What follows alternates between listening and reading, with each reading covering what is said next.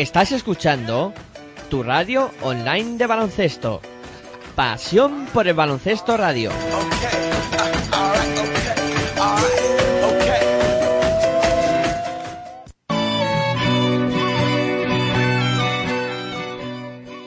El baloncesto femenino toma protagonismo y vuélvete loco con la hora de locos. Todos los miércoles a las 22.30 horas en www.pasión por el baloncesto radio.com.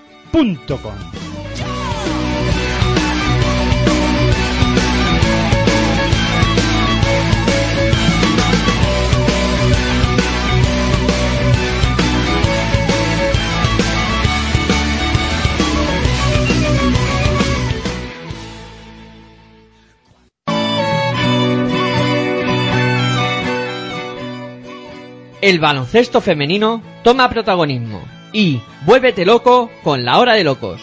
Todos los miércoles a las 22.30 horas en www.pasión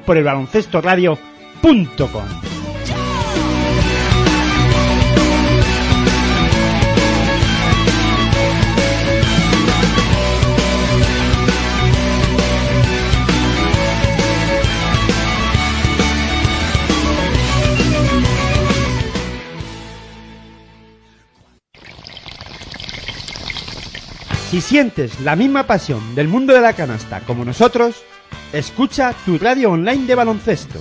www.pasionporbaloncestoradio.com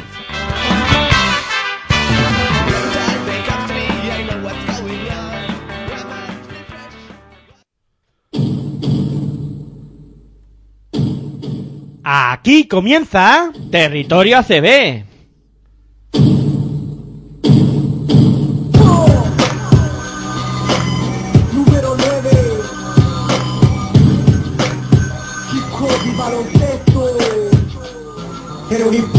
La vida, no sabía Solo dormía para esperar que llegara el día. Despertar para jugar, el balón me divertía. Me acompañó en mi infancia y mientras yo crecía ¿Quién diría que yo de niño optaría Por el balón de baloncesto y practicar el básquet noche y ¿Quién diría que de hip hop y baloncesto viviría Que por el básquet hasta el fútbol dejaría. En el aula de clase jamás me encontraría. Jugando básquet en el patio del liceo estaría Practicaba mañana y tarde para superarme. En la noche un partido de MJ para motivarme. Era de dos, de tres, anotaciones que hacían levantarme Tenía tiempo de elevarme. Hola, muy buenas noches, eh, bienvenidos a Territorio ACB aquí en Pasión por el Baloncesto Radio, ya es eh, martes y aquí hablamos eh, de lo que va aconteciendo en la Liga Endesa ACB, concretamente vamos a hablar hoy de lo que ha pasado en la jornada número 24 de esta competición que, bueno, ha dejado resultados eh, sorprendentes, eh, diría yo. Bueno, me presento, soy Miguel Ángel Juárez, al frente del maravilloso equipo que forma esta casa, Pasión por Baloncesto Radio, y decir que esto lo podéis escuchar a través de nuestra página web, eh. También eh, podéis hacerlo a través de nuestra aplicación que la podéis eh, descargar de forma totalmente gratuita en el Play Store. Os metéis allí, ponéis Pasión por el Baloncesto y os aparecerá para que la podáis descargar. Una aplicación sencilla que funciona muy bien y también eh, podéis escucharnos eh, a través de la plataforma de, de TuneIn, eh, donde también podéis entrar y poniendo pasión por el baloncesto, pues podéis escucharnos sin ningún tipo de problemas. Bueno, pues voy a presentar a los que nos encontramos hoy por aquí para realizar este programa. En Barcelona está nuestro profe particular. Muy buenas noches, ¿qué tal, Juan Enrique? Buenas noches, aunque es un día que cuesta hablar hasta de baloncesto, ¿no?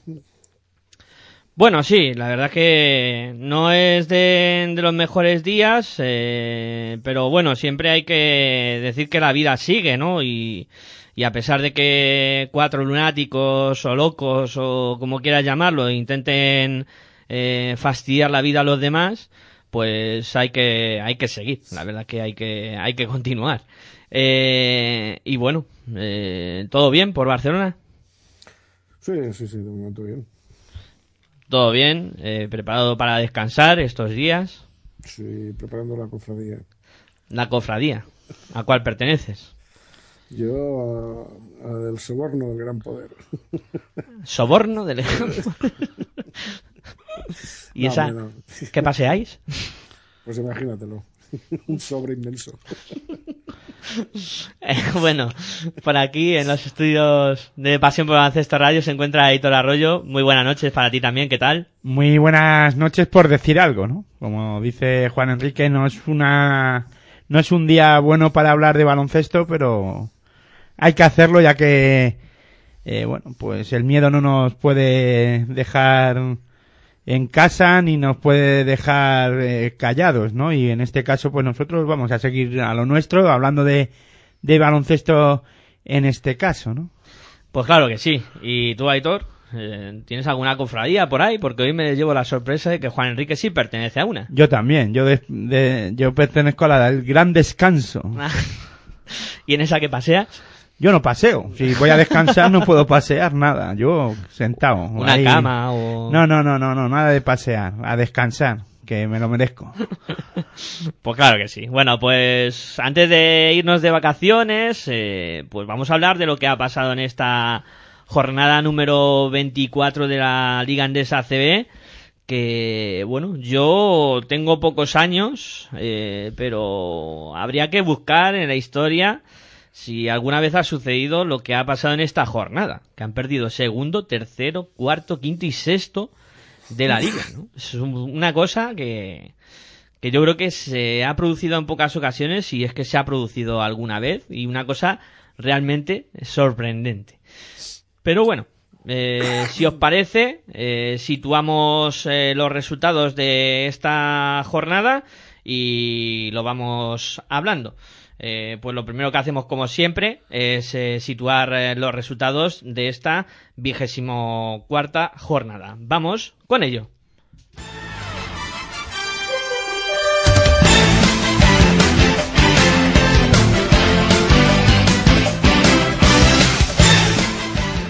Fútbol Club Barcelona 77, UCAM Murcia 71. Laboral Cucha Basconia 56, Unicaja de Málaga 83. Dominio Bilbao Basket 80, Retabet.sgbc 71. Montaquí fue labrada 80, Fiat Juventud 81. ICL Manresa 61, Moraván Andorra 74. Baloncesto Sevilla 97, Herbalife Gran Canaria 72. Valencia Basket Club 62, Movistar Estudiantes 68. Iberostar Tenerife 93, Real Madrid 84. Y CAI Zaragoza 76, Río Natura Mumbus Obradoiro 64.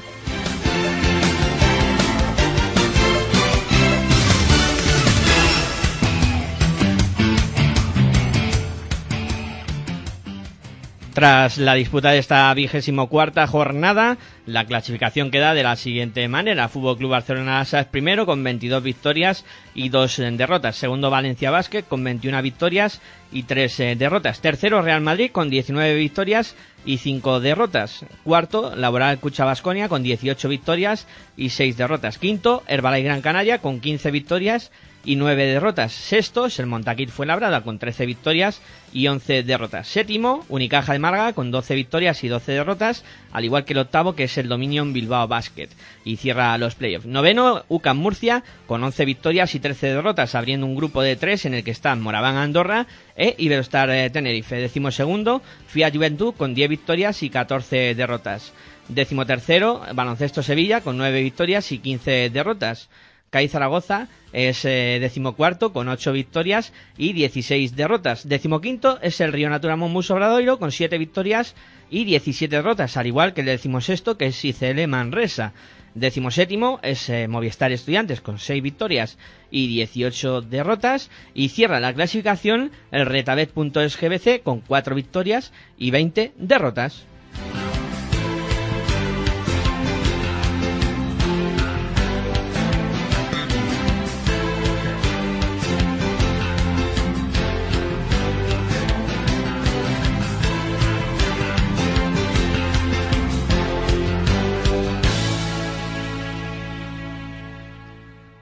Bueno, y una vez situados los resultados de esta vigésimo cuarta jornada, como siempre, le cedo el testigo a nuestro profe, a Juan Enrique, que para que nos haga una valoración de lo que le ha parecido esta jornada.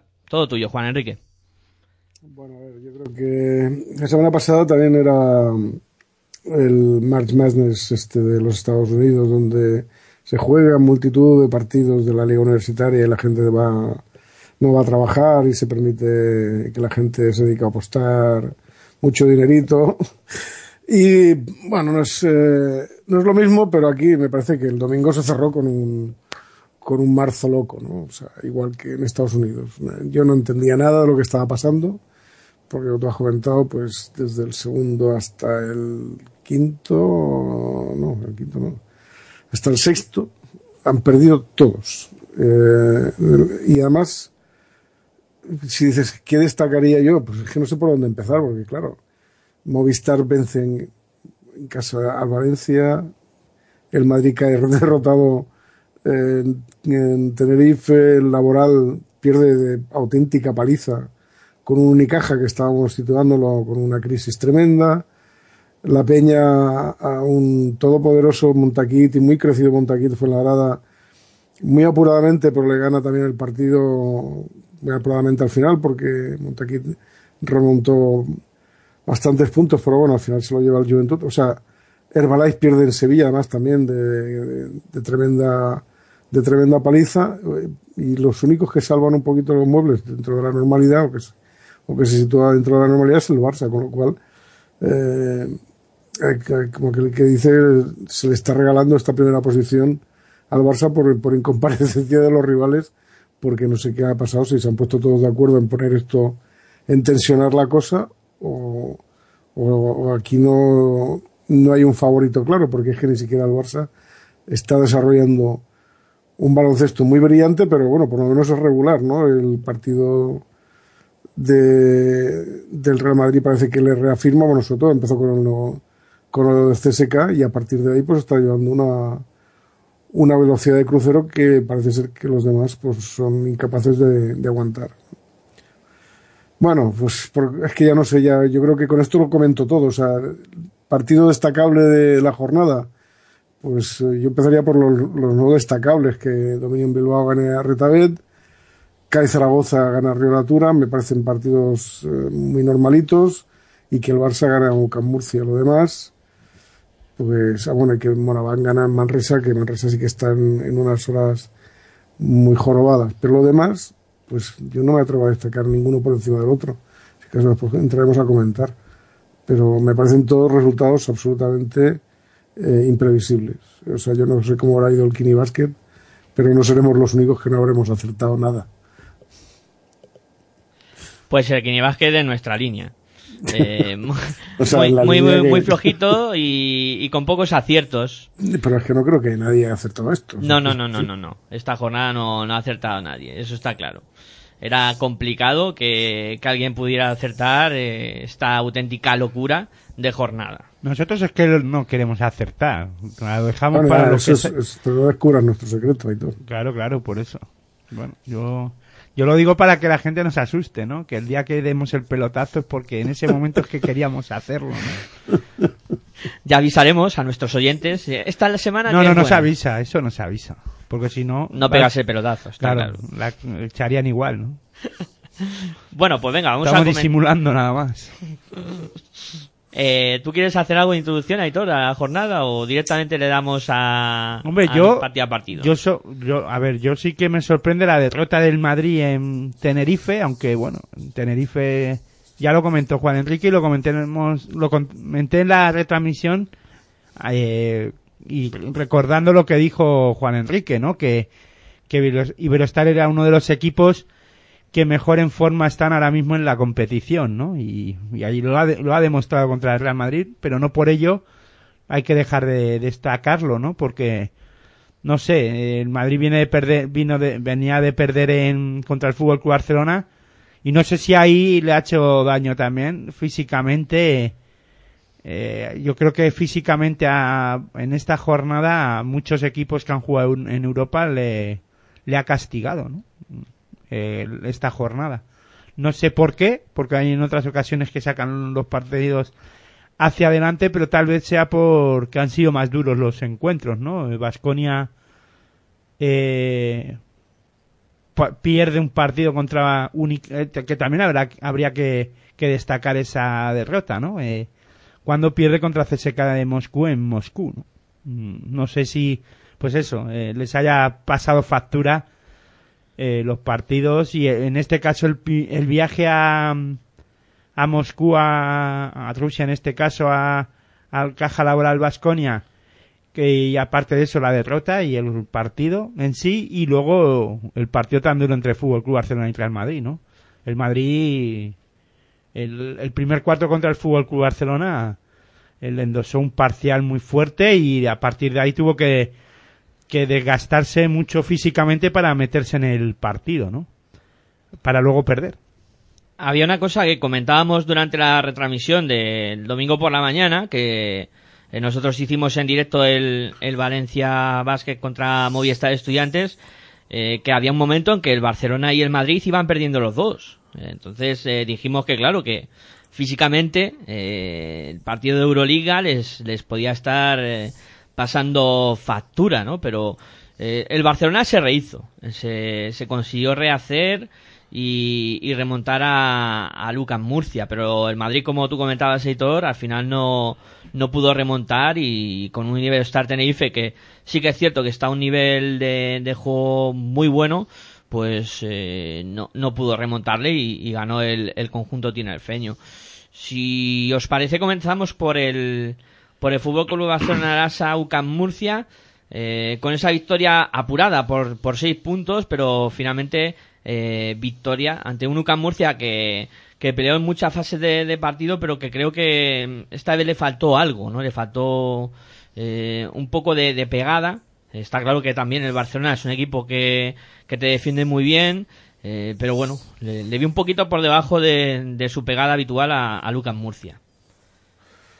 Bueno, no sé, yo, yo hay una cosa que quiero decir, o sea que hablando del Barça y del partido que jugó con el Madrid, yo realmente primero mm, es un partido extrañísimo, sí que el Madrid tuvo que hacer un esfuerzo muy grande porque perdía de 21 en el primer cuarto, que eso es una, una salvajada, pero también eh, define, define mucho que yo creo que no, está tan, no están tan bien los equipos de aquí en el sentido de que un Madrid no puede dejarse meter 21 puntos de diferencia en un cuarto. Eso me parece que es totalmente inexplicable. Pero es que un Barça no se puede dejar remontar 25 puntos a partir de ahí. Es que no sé cuánto lo remontó el Madrid, porque el Madrid se iba a poner, no sé si 5 o 6 por encima.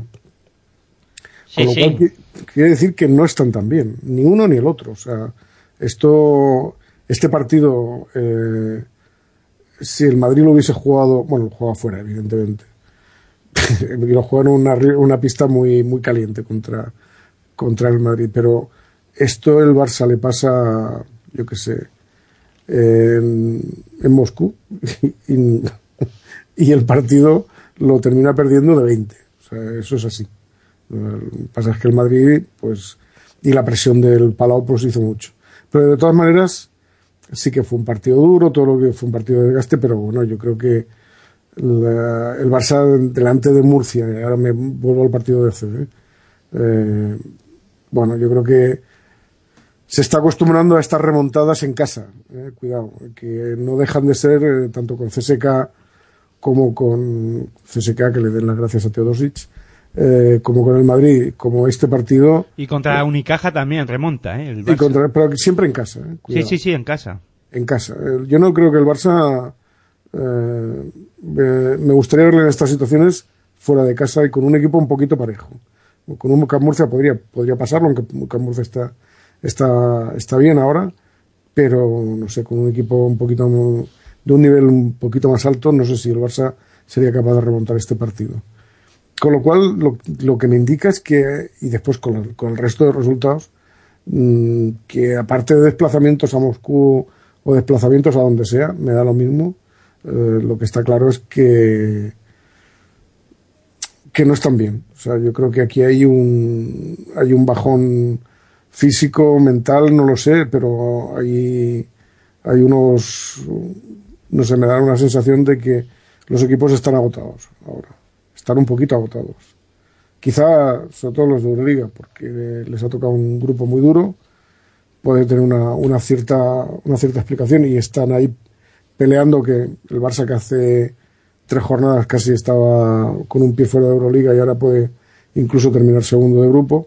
Tiene un partido con con Basconia y, y el Madrid que parecía que estaba muy segurito y muy afianzado y ahora lo está también lo está pasando mal. Con lo cual aparte de los desplazamientos la derrota con el Barça que sí que les hace mella no sé si, si yo creo que es un problema más mental de agotamiento mental que de agotamiento físico no porque son plantillas muy largas o sea entonces agotar estas plantillas tienes que hacerlo muy mal tienes que hacer jugar jugar con siete jugadores y, y dejar cinco ahí en barbecho y no, hacer, no utilizarlos. De hecho, y, eso es cosa que no ocurre. Poco poco mucho todos todos los jugadores de de estas plantillas tan largas que además permiten tener jugadores que no participan en una u otra competición, depende, depende del momento, pues quiero decirte que siempre terminan jugando, con lo cual son, partidas, son plantillas muy buenas, de mucha calidad, y yo creo que eso es lo que les salva. ¿no? Aquí en el caso del Barça, contra Murcia, pues están los el, triple, el triplete este de Dolman, que ha vuelto, yo creo que ha cogido las riendas del equipo, es el, el, tío importante. Satoransky vuelve a reafirmarse después, incluso del partido del Madrid, mucho más. Se vuelve a reafirmar como el base que tiene que ser. ¿no? Y, ahora aparece Perper Blue, que es un jugador más, más de ponerse el mono y pelear, pero bueno, también eh, aparece incluso aportando, aportando canastas, no aportando puntos. Pero sí que hay un cierto bajón ante Tomic, por ejemplo. Eh, Brad no me, me parecen jugadores que están dentro de, lo que son capaces de hacer. Pero bueno, ahí falta más aportación de Carlos Arroyo, más aportación de, de Samuels y de Alex Abrines, que no que con un juego más colectivo yo no creo que hubiesen tenido tantos problemas para o no hubiesen tenido que remontar, sino que hubiesen hecho lo de siempre, resolver en, en el tercer cuarto o en el segundo cuarto. ¿no? Y aquí no, aquí tienen que esperar a remontar el tercer cuarto y rematarlo en el último. Yo creo que es un, un sobreesfuerzo que también indica, pues eso, que no están tan bien. O sea, y, eso es el, eso es la consecuencia de, de este marcador ajustado y con un Murcia peleón, pero que evidentemente le falta, le faltan jugadores de, de, de la calidad que tiene el Barça, ¿no? Que son capaces de, de resolverte los partidos. Sí, pero luego es que le sumamos que en este partido Campacho, por ejemplo, que estaba haciendo o que lleva una buena eh, una buena temporada y hay en partidos que no aparece y, eh, y elige el peor día, ¿no? En el que el Murcia le estaba ganando al Fútbol Club Barcelona, pero Campacho y Carlos Cabezas, por ejemplo, pues no aparecen y luego que Lati igual. Y los que no, pero... estaban un poco sustentando al equipo, pues eso, Sandiel Rojas, eh, Faberani, Antelo, pero claro, para ganar al Barça Ahora en el Barça necesitas 6-7 jugadores que estén enchufados. Claro, y Campacho lo ha estado y, y en este partido no, no, no, no apareció, ¿no? Lo estaba, está, digo, Campacho venía de hacer una buena jornada la, la pasada y en esta pues no aparece a, a, anotando creo que 6-7 puntos y después con unos parciales de lanzamiento muy malos, ¿no? 3 de 11 en tiro de 2. A mí me, me sorprende sobremanera eh, de, de, este equipo de, de, Murcia el no despegue en el rendimiento de Sergei Lishut. No sé, es que... Viene de lesión, ¿eh? Sí, pero... Ha tenido varias lesiones en la misma temporada. Eso te hace sí, pasar por problemas en la temporada y no coger confianza en ningún momento, ¿no? Yo creo que Lishuk está lesionado desde que juega con Valencia. No sé, es que a mí me llama la atención. Sí que está tocado, como decís, eh, pero bueno, ya lleva seis o siete jornadas eh, contando en la rotación. Eh, no sé si seguirá arrastrando ciertas molestias, pero me sorprende mucho que un jugador como en Valencia, en Valencia Lishut era un jugador bastante importante. Ya, pero ¿por qué se va de hasta, Valencia? Hasta que se lesionó Miguel Ángel. Claro, bueno, Valencia lo deja escapar por lo que lo deja escapar, ¿no? ya no está al, primero al nivel que que tú estás comentando, pero porque las, las lesiones le merma mucho, ¿no? Y para estar en, pues eso, eh, con mucha irregularidad por, por el tema de lesiones. Yo no, no sé si ha atravesado ya por dos o tres lesiones aquí en Murcia, entonces eso te deja mal, no puedes, y alguna secuela te, tiene que dejar y hasta que cojas, hasta que Lisuk coja el estado de forma, además sin confianza, ¿no? Porque nunca sabes si te va a volver a repetir la lesión o no. No sé si es la misma lesión todo el rato la que tiene, pero si es la misma, pues tiene un problema ahí crónico, ¿no? Sí, ahí tiene un problema, pero bueno, mm, no sé, eh, si igual es lo que decís y, y no sé, no sé, no vuelve a recuperarse bien para la práctica del baloncesto, pero Hombre, bueno. a ver, recuperarse se re- recuperará, pero necesita un momento de parón y decir, bueno, pues ha, hay- ha habido jugadores que eh, se han cogido seis meses, un año de sabático, han parado y han dicho, y ahora, y luego vuelven, ¿no? Eh, a la siguiente temporada. Lisuk eh, está intentando volver en esta y pues no va a estar al nivel, ¿no? Irá, es- ahora mismo yo creo que estará en pretemporada. No, y como tú dices, si, si, tienen, o- si, es siempre la misma lesión, yo creo que la falta de confianza en que no se te reproduzca otra vez, ¿no? Y bueno, yo creo que eso, eso te merma. Te merma mentalmente a, a no hacer según qué movimientos, a no, no ir mucho al choque, no sé. yo Y es creo que, es que además en la liga andesa CB te exige más, ¿no? Es, es que además está en la competición donde te exige, ¿no? Físicamente esta eh, eh, competición te exige mucho. A lo mejor si está en otra competición, pues o en otra liga, mm, pues no, no, no vas, no tienes que estar tan eh, no te exige tanto físicamente, ¿no? Y aquí es que tienes que estar, no digo al 100%, pero casi, ¿no? Sí, además lo que comentaba es que es un jugador que es muy rocoso, que va al choque, igual eso le está condicionando en exceso. Me gustó mucho el rendimiento de, de Perperoglu, no solo en este partido, sino en el Euroliga, y es, yo creo que un jugador que, que está creciendo y que va a dar muchos recursos a, al Barcelona, que hay que decirlo todo. Es líder de la competición, eh, con solo dos derrotas, y después de mucho tiempo, líder en solitario. Y este fin de semana Xavi Pascual cumplirá 350 partidos con el Fútbol Club Barcelona y será y lo será líder, ¿no? Eh, empezará líder en la competición y acabará líder de todas maneras, ¿no? Porque le Sí. saca dos al Valencia. Le saca una, pero aunque Ah, una, Valencia vale, vale. ganara, Pensaba que eran dos. En el, en el empate de victorias seguiría siendo líder el, el Barcelona por, por el básquet a verás. Bueno, y si queréis, continuamos un poco al hilo por engarzar con los equipos de, de Euroliga eh, y hablar también un poco del, del cansancio físico. Eh, vamos a comentar el partido de que, que decía Hitor, el- la victoria de, de Unicaja ante la Cucha Basconia. Mm, un partido Pero es que hay que decir poco de este partido cuando suenan las señales horarias de las 9 de la noche. Sí, justo sobre las señales horarias. Aitor decía que hay que decir poco de este partido, pero bueno. Pero poco, pero poco no, casi nada. La verdad es que Unicaja domina el partido de principio casi hasta el final, vamos. Y, sin casi, ¿no? Eh, Creo que Vasconia se puso 4-2 o 8-4. 8-4, 8-4 es cuando la may- mejor, mayor ventaja, ventaja y en el momento que se puso por delante Vasconia y a partir de ahí se acabó esa diferencia y Unicaja de Málaga aplasta, o sea, directamente al, al Vasconia que además mm, me sorprende que, bueno, me sorprende. Eh, creo que voy a estar un poco de acuerdo con Juan Enrique que más que físicamente eh, men- eh, estuvo en este caso Vasconia también mentalmente muy castigado, ¿no?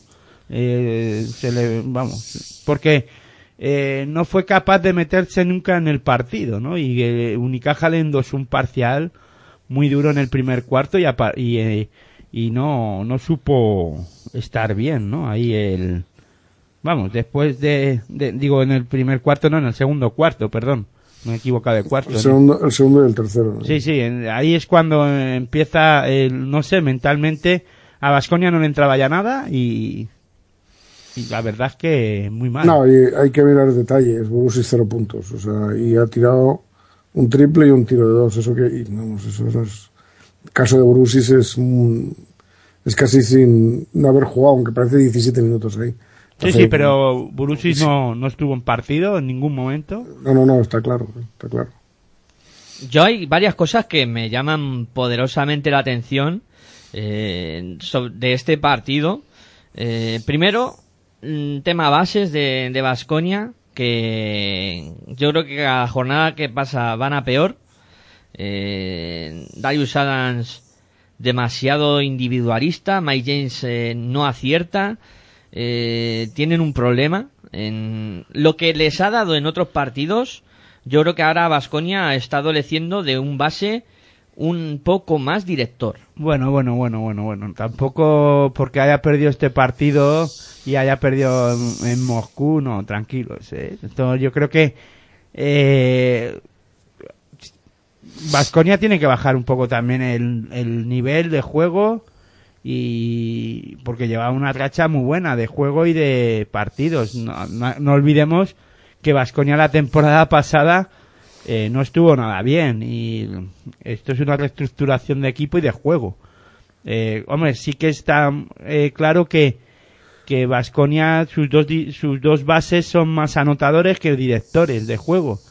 Y dependen de ellos. Cuando sobre todo de Darius Adam. Cuando Darius Adam no está bien o sea que no está eh, anotador en el partido y que no se encuentra a gusto el equipo vitoriano lo pasa mal pero yo añadiría que Caseur no es el Caseur de de, jornadas anteriores eh, Burusis, eh, bueno, en este partido tampoco aparece. El único que sí que está con una regularidad eh, buena de juego es eh, Anga, ¿no?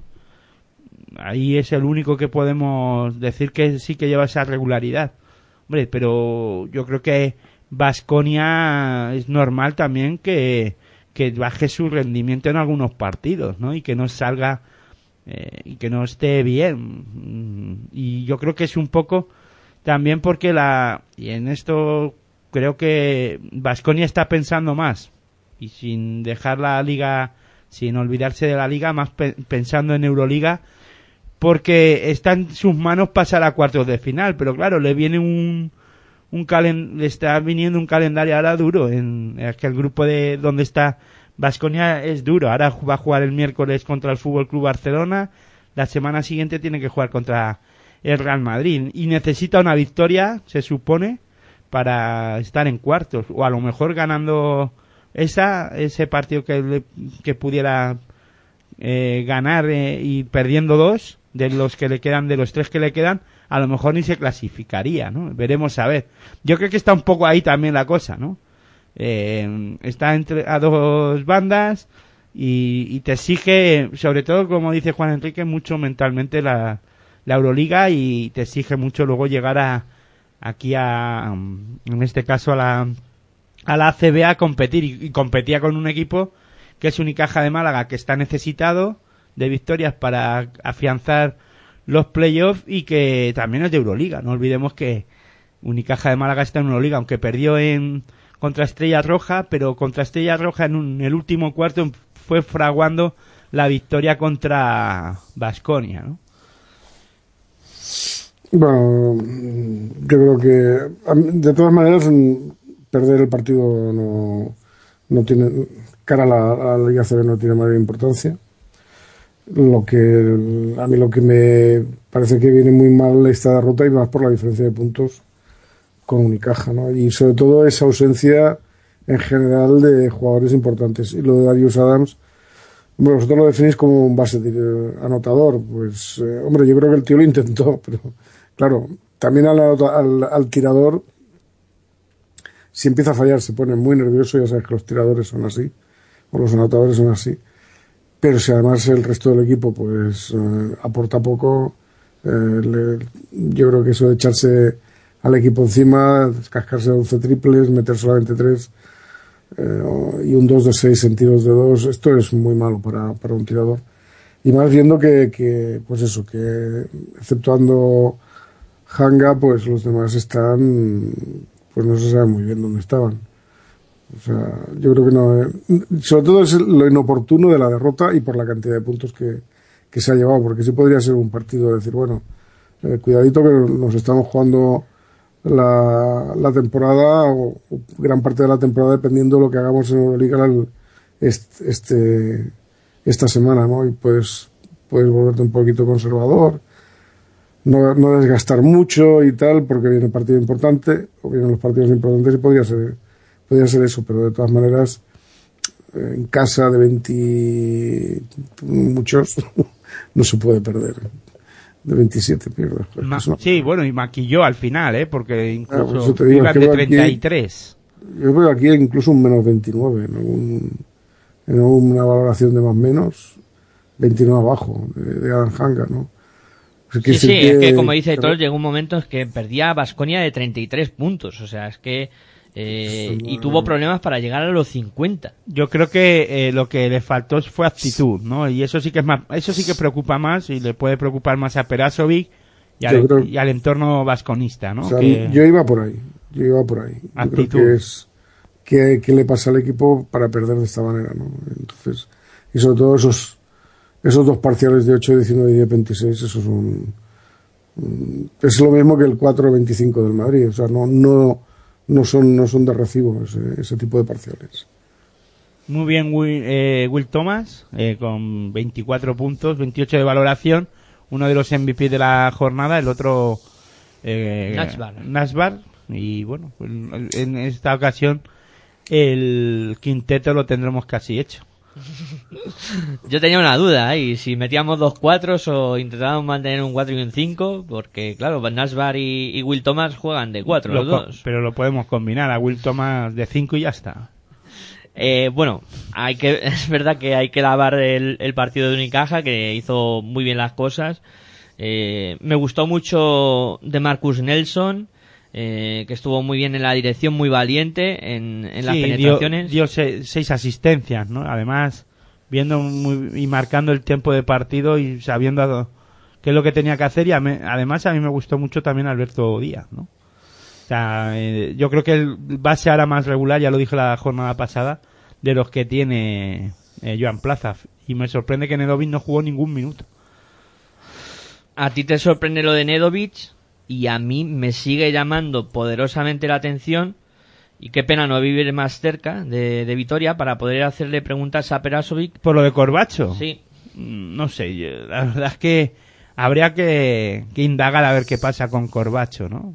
Ahí, no sé, no sé qué, qué es lo que está pasando con él. A mí me da Pero, la sensación de que es un fichaje de club y no es un fichaje de entrenador. sí, sí, por eso. Yo, eh, hombre, es que cuando llegó Perasovic ya estaba Corbacho, fichado. Pero que a Perasovic no le guste Corbacho a mí me extrañaría. ¿eh? Yo creo que es más por actitud defensiva que por el tema del lanzamiento de tres o en ataque. Yo creo que va un poco por ahí. No le gusta cómo defiende, ¿no? Y en- es que a Perasovic le gusta que el equipo defienda. Que eso sí, que en este partido defendió, no defendió ni un pimiento, claro. En este banquillo a Por lo eso- mejor los hubiera sentado a todos. Por eso está, estaba un poco do- dolido y decepcionado, ¿no? Con el equipo. Y la baja de, de Toko Sengeila en la posición de 4 le está haciendo también muchísimo daño porque eh, Tim ha bajado mucho su rendimiento y, y Davis Bertans eh, no me acaba de convencer en, en esa posición. No, no me gusta Bertans de, de 4. Yo eh, a Bertans lo veo más de 3 y, haciendo daño con, con el tiro que tiene. Hombre, yo no sé si, eh, si podría probar eh, Perasoy con Ilimane Dios de 4. Aunque no tiene lanzamiento, pero es un jugador que intimida que, no sé, a lo mejor ahí podía probar. Pero claro, eso también debería, si prueba eso, eso es pedirle a Burusis que juegue mucho más minutos. Es que claro, ahí es complicado. Sí, a lo mejor si ya sobrecargas a Brusis con 27, 28 minutos por partido, o acabas con poquita gasolina a final de, de temporada y te lo cargas. Yo es que en el tema de, de Diop, eh, como te diría, demasiado tarde ya. Ya hemos comentado muchas veces que hay jugadores que no, que no cuentan, pues Corbacho es uno y ahora Diop pues no ha contado prácticamente nada tampoco. No, Ilimane Dios sí. Y Limanes, que Ah, no cuentas Limane, el otro. Limane, yo pensaba que hablabas de Mamadou. No, Mamadou no. Yo hablo de Ilimane Dios, que juega de 5 y no sé si podría probarlo de 4 para, no sé. Pero claro, eh, No, si tienes dos centers vas a jugar con los dos. no sé. Bueno, desde aquí le proponemos esas ideas a, a Belimir Perasovic por si tiene a bien eh, atenderlas. Pero bueno, yo creo que vimos... No, lo que pasa que yo creo que donde sí, a ver, eh, lo que sí podía ser preocupante del juego de, de Vasconia es que Caseur no está siendo el jugador, ya lo he dicho, ¿no? Al principio de hablar de este partido, ¿no? Sobre el tema de Caseur. Yo creo que en, la, en el tema de anotación ha, ha bajado mucho su, su acierto y su, y su aportación, ¿no? Hay en partidos que sí que aparece, pero ya no con la regularidad que comenzó la, la temporada, ¿no? Y ahí sí que eh, lo está notando. Yo creo que ahí sí que puede que lo esté notando Vasconia en Liga Andesa CB, ¿no? Eh, Y en defensa to- todavía está, sigue siendo un jugador importante, Caseo, ¿no? Eh, roba balones, también es el que más, más asistencias ha dado en el partido, pero en aportación de anotación sí que creo que no es el jugador que, que estaba en la primera vuelta sobre todo de, de esta liga andesa CB, ¿no? Y por ahí sí que no hay un relevo como tal, ¿no? Si ha salido eh, Anga, Darius Adam cuando está bien, pues y luego lo de James, ¿no? Eh, el, el relevo de de Mike James con de sobre Darius Adams, pues se nota, ¿no? Se nota que no no no mejora lo que si en un momento dado Darius Adams está mal, Mike James no lo mejora en ningún momento. No, no, para nada. Y yo por comentar lo último de, este partido, que yo creo que vimos uno de los partidos más completos de, de Unicaja de Málaga, eh, con jugadores que... Bueno, John Fuenlabrada también le vi un buen partido. A Unicaja de Málaga. Sea, lo que pasa es que, claro, esta victoria contra Vasconia, pues. eh, dice mucho, ¿no?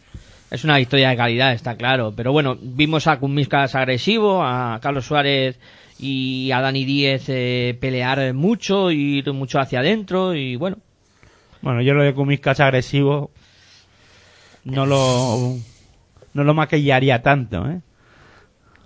bueno, no tan agresivo, pero sí mirando al aro. Con más. actitud defensiva. Sí, un Yo más, más. Que, más que nada, más actitud defensiva. En el aro no estuvo acertado. O sea, Kumiskas en anotación estuvo eh, muy irregular. discreto. Dejémoslo ahí. Eh, y bueno, mm, si queréis terminamos la terna de equipos de Euroliga, ya con el Iberostar Tenerife Real Madrid, un poco para eh, hablar de los equipos que están eh, jugando Euroliga y que lo han pasado mal en esta semana. Y aquí, bueno, lo que venís comentando, ¿no? Eh, jornada tras jornada. Ojito con el Iberostar Tenerife, que es un equipo que yo creo que ahora mismo está entre los tres que mejor en forma están en, en la competición. Y es que el, Madrid en algún momento del partido parecía un muñeco de trapo en manos de, de Iberostar Tenerife. Un Madrid que deja en la grada a John, a Rivers y a Machulis.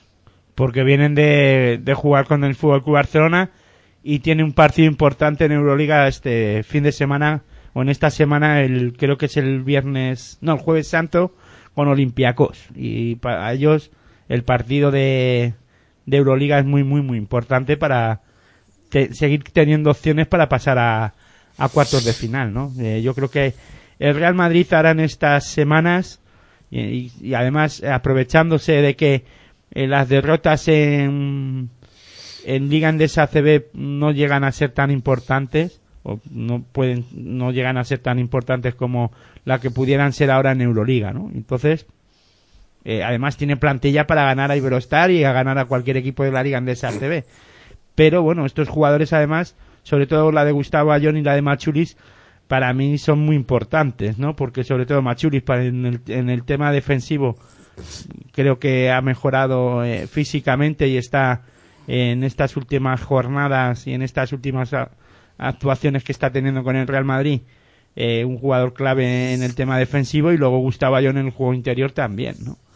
Yo creo que va un poco por ahí el tema, ¿no? En el que el jueves creo que recordar que Viernes, viernes. Ah, Viernes Santo, pues el Viernes Santo pues contra Olympiacos, ¿no? Y es un partido muy muy importante para el Real Madrid. Hombre, yo creo que en Madrid, igual que para el Barça, es la primera competición. O sea, la Liga CB.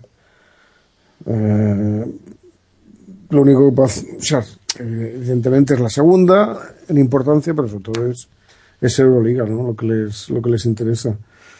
Y en Liga CB, pues siempre tienen el margen de que se van a clasificar para playoff, eso está claro.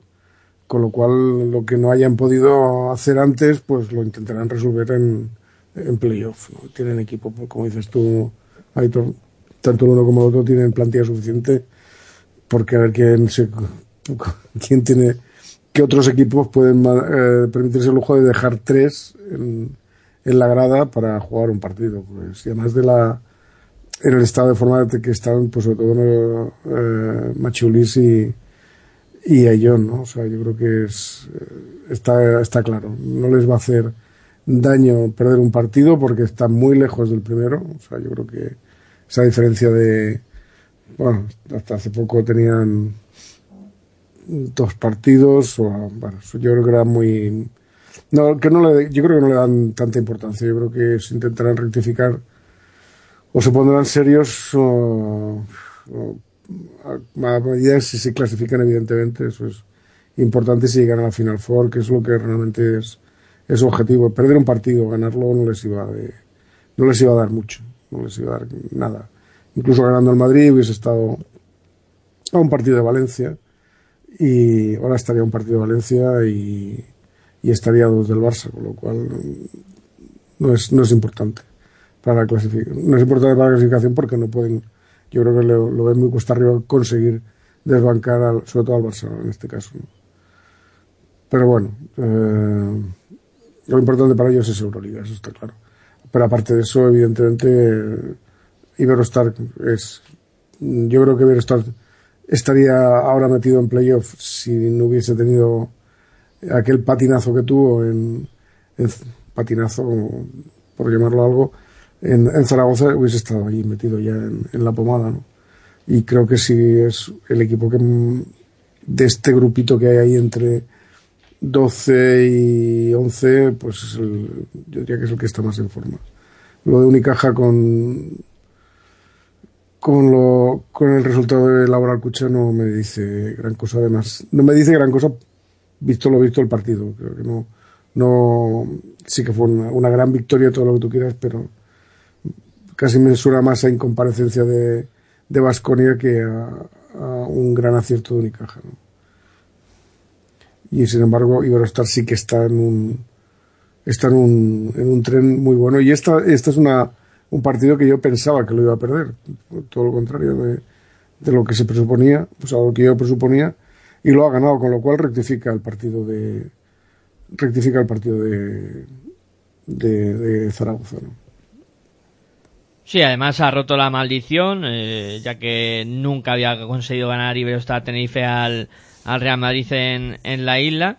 Y, y, lo ha hecho, pero vamos, eh, con creces, una, una victoria muy, muy espectacular para, para el conjunto tinerfeño. Hombre, lo que sí sorprende, ¿no? Que eh, contra el Barça recibiera un parcial tan duro el Madrid y aquí también recibe en el segundo cuarto 33 puntos, ¿no? Eso sí que puede Yo te digo que no hacer están, pensar, ¿no? Ya te digo que no están muy finos, ¿eh? Me da la sensación de que no están muy finos, Sí, ni el por- Madrid ni el Barça. Por eso te digo que eh, eso sí que te puede hacer, pens- hacer pensar que el Madrid no se encuentre bien, independientemente de que no esté Gustavo Ayón y no esté Machiulis, ¿no? Porque tampoco son dos jugadores que son piezas ahora importantes para ellos, pero bueno, es que Pero- son 33 puntos, ¿eh? Pero estaban el, el jueves, si no recuerdo mal, no, el jueves, no, el viernes. ¿Cuándo? fue? Bueno, estaba la semana pasada. El jueves fue. El jueves, ¿no? Sí, sí, estaban el jueves, por eso digo que... El jueves en Barcelona, o sea que algo, algo no está bien del todo aquí en, en un Real Madrid que yo pensaba que iba a ser un Madrid tan mucho más poderoso, así aparece, aparentaba después de la Copa del Rey y, y ahí se ha ido, yo creo que se ha ido desinflando un poquito, ¿no? Y partido interesante el del domingo entre Estudiantes y Belostar. Sí. Casi nada, sí. Vuelve Chus al Palacio. Claro que sí. Y, y bueno, dos equipos en forma ahora mismo. Vuelve Chus, vuelve Beirán, que tendrá ganas de seguir con la racha. Pues fíjate al Madrid que es 15, 16 puntos, ¿no? O 13. 16, todo 16 muy bien. puntos, ¿no? Sí, sí. Pues sigue con la racha y eh, con una regularidad muy buena en la temporada, ¿no? Yo creo que partido muy interesante, sí. Además con los dos equipos, como bien ha dicho Juan Enrique, que digo, eh, Miguel Ángel ahora, eh, que eh, aunque Juan Enrique también lo dice que Iberostar está en forma y, tú has añadido que los dos equipos, tanto estudiantes como Iberostar, están, van a, están muy, muy, muy en forma ahora mismo. Están en, en un buen nivel de juego, por lo menos. Y poco a poco creciendo Rodrigo San Miguel, ¿eh? que no empezó muy bien, que Devin White estaba por encima de él en, en la rotación en el puesto de base, pero poco a poco eh, estamos volviendo a ver a el mejor Rodrigo San Miguel que hemos visto en la liga andesa. Sí, luego le añadimos que Richotti está de dulce también y Abromaitis, ojo, que yo no me quiero dejar en el tintero Abromaitis que lleva dos, tres jornadas que está con una regularidad en el lanzamiento exterior muy buena, ¿eh? Está haciéndolo muy bien el, el griego. Eh, bueno, y antes de irnos al descanso, vamos a hablar del, del derbi vasco. Venga, el dominio en Bilbao Basket que se imponía al retabete.es GBC por 80 a 71. Eh, la misma historia de todas las semanas. Un retabet de puntos GBC que compite, que está ahí, que, que Porfirio Fischer también había hecho unas declaraciones que su equipo mentalmente se había venido un poco abajo y que igual se tenía que ir a casa con cada uno de ellos para, para meterles otra vez en dinámica, ¿no? Y que hacía ahora más de psicólogo que de entrenador. La verdad es que, bueno, el equipo guipuzcoano no está atravesando un buen momento. Yo creo que eh, ahora mismo eh, yo comparo al a Guipúzcoa Basket como un motor diésel, ¿no? Que le cuesta arrancar cuando hace frío, ¿no? Y, y, digo el por qué. Yo creo que empieza frío el equipo. O sea, los, los cuartos, los primeros cuartos. Y ahí eh, ya llevamos tres jornadas hablando de lo mismo, ¿no? Que los inicios de, de Guipúzcoa Basket no son, no son nada buenos, ¿no? Y, y en este volvemos a, a, verlo, ¿no? 30 puntos. Le endosa a Bilbao Basket en el primer cuarto. Sí que es verdad que ellos hacen ocho, eh, 22, una diferencia de 8, ya empiezas mal. Eh, Un equipo que, vamos, yo, por mi forma de ver las cosas, ¿eh? Ojo que yo no sé mucho de esto, pero eh, creo que si tú empiezas, si empiezas el- tu equipo recibiendo 30 puntos, aunque tú seas capaz de ha- de hacer 22, eh, algo está pasando, ¿no? Y más cuando tú, eh, cuando tu equipo eh, intenta salir de esas posiciones traseras.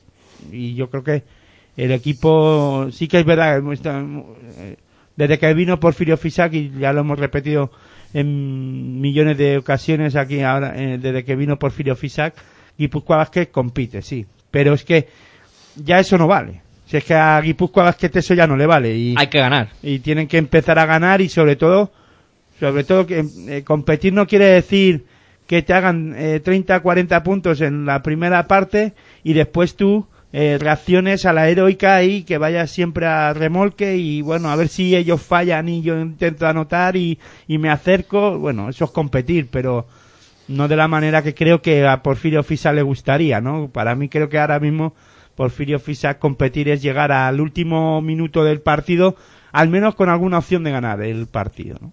y contra Bilbao Basket no se vio y contra Iberostar Tenerife la, la semana pasada tampoco y la anterior hace tres jornadas tampoco y, sobre todo se le van pasando las oportunidades a, a Guipúzcoa Basket en casa no también eh, porque bueno fuera de casa siempre es mucho más complicado empezar enchufado. El equipo rival con la- su afición eh, en este caso además tenía Bilbao Basket que venía de, de perder con con estudiantes y en la jornada anterior apalizado por, por el otro equipo vasco, por Laboral Cucha Basconia. Y claro, necesitaba eh, dar un, gol- un golpe encima de la mesa en su casa y decirle a la afición que bueno, que eh, fueron dos accidentes, ¿no? Que no pasa nada. Y contra el de- en un derby y contra Guipúzcoa Basket y yo creo que Mumbrú estuvo muy bien y que le comió la tostada a, a, a Guipúzcoa Basket, Bilbao Basket eh, desde el inicio del partido. ¿no? Sí que es verdad que, bueno, vimos arreones de Guipúzcoa, pero eh, no, me, no, me, no me acaba de convencer. Eh, yo comenté en la retransmisión que tuvimos aquí en Pasión por el Baloncesto Radio que necesita un 5 con más mala leche y claro, pero todo eso eh, se llama dinero, ¿no? Pues sí, el dinero lo puede comprar, pero claro, Eh, creo que por Guipúzcoa no, no andarán muy, muy bollantes de, económicamente. Eh, me gustó mucho Bertans, como en el partido contra Estudiantes. Eh, han mencionado a Mumbrú y quiero poner en valor también eh, la buena dirección de juego en este encuentro de, Raúl López. Bueno, yo creo que está mm, intentando. Lo de Raúl López, cuando tiene que tener una buena actuación, ¿no? Se retira y ya es una.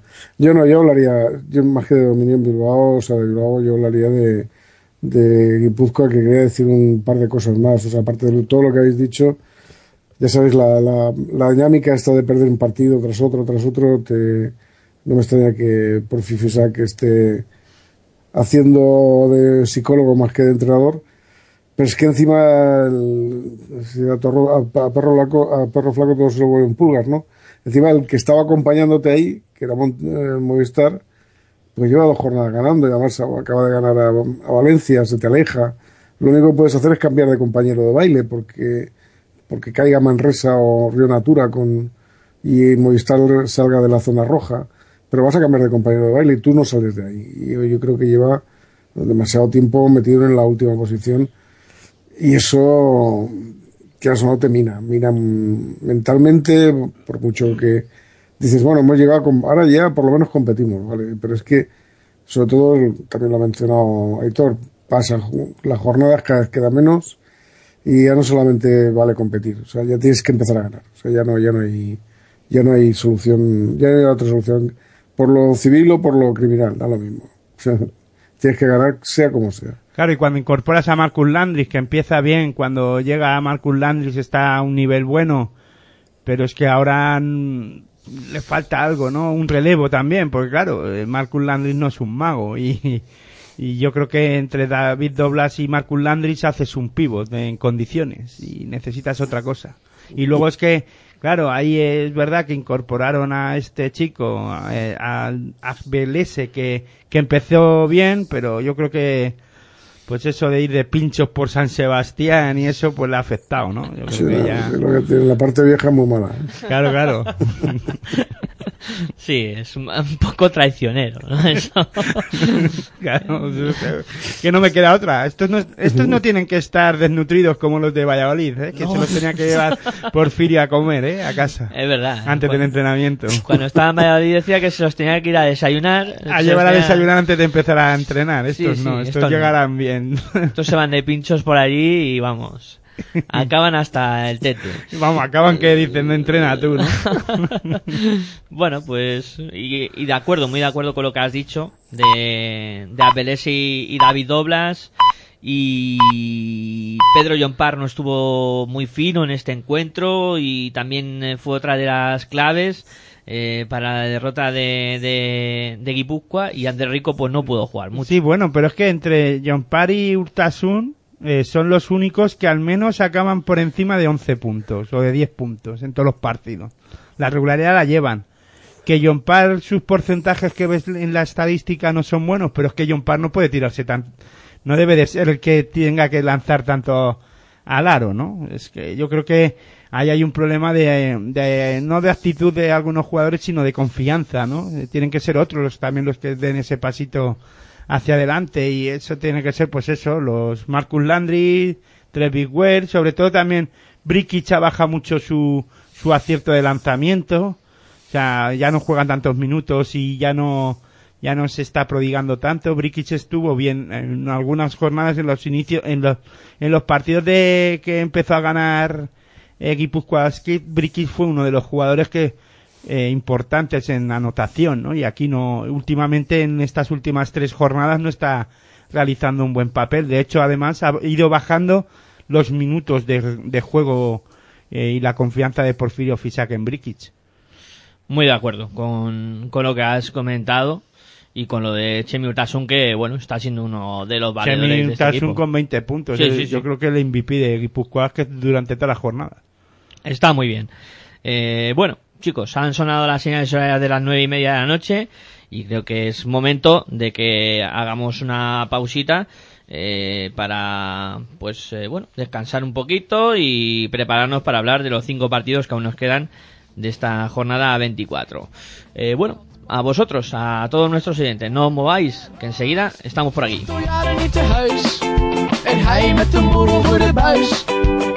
Met een. Vastgeklampt bij de galego. Voor een oude vent is die best wel mal. Er is de buurman, buurman, buurman aan de drank. Als je met hem praat, ga je dood van de stank. Er is de buurman, buurman, buurman aan de drank. Zit hij nou te kotsen op de achterbank? Er is de buurman, buurman, buurman aan de drank. Zat hij nou te draaien of loopt hij gewoon? Er is de buurman, de buurman, de buurman is aan de drank.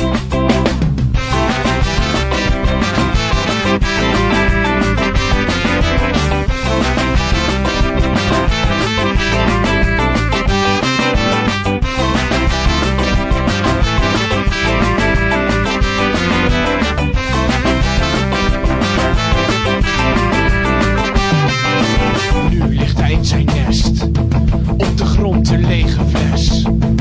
Hij vindt zijn leventje wel best, maar ik krijg aan hem de pest. Zijn pensioen gaat door zijn keel, en hij ziet haast altijd. Ik word ziek van zijn geloof, voor een oude vent is die best wel mal. Er is de buurman, buurman, buurman aan de drank. Als je met hem praat, Er is de buurman, buurman, buurman aan de drank. Zit hij nou te kotsen op de achterbank? Er is de buurman, buurman, buurman aan de drank. Zat hij nou te draaien of loopt hij gewoon? Er is de buurman, de buurman, de buurman is aan de drank.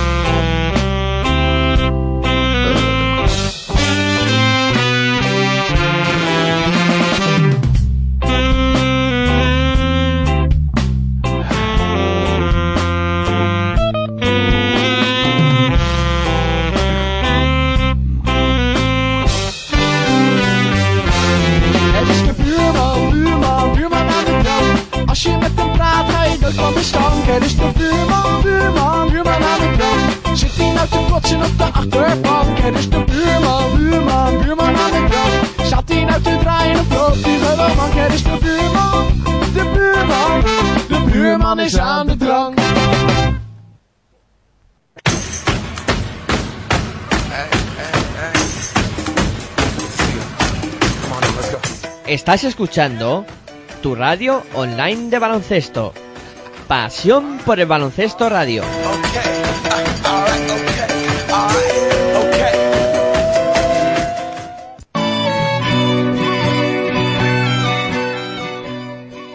El baloncesto femenino toma protagonismo y vuélvete loco con la hora de locos. Todos los miércoles a las 22.30 horas. En www radio.com.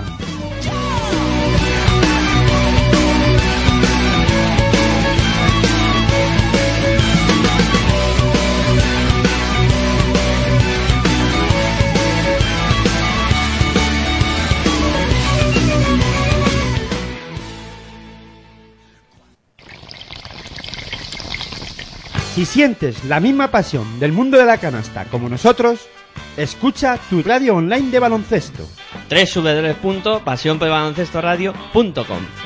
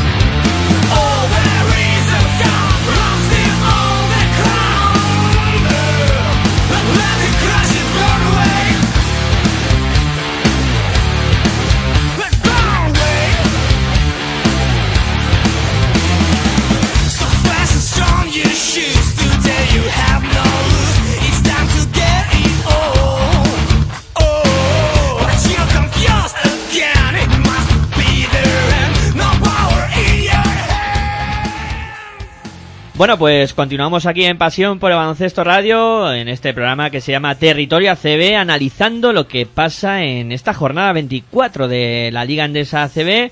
Ya hemos hablado de, de cuatro partidos y vamos a continuar con el análisis de la jornada. Ahora vamos a hablar de un partido con poca historia. El baloncesto Sevilla que se imponía por 97 a 72 al Herbalife Gran Canaria. Eh, un partido que a mí me dejó helado, o sea, helado.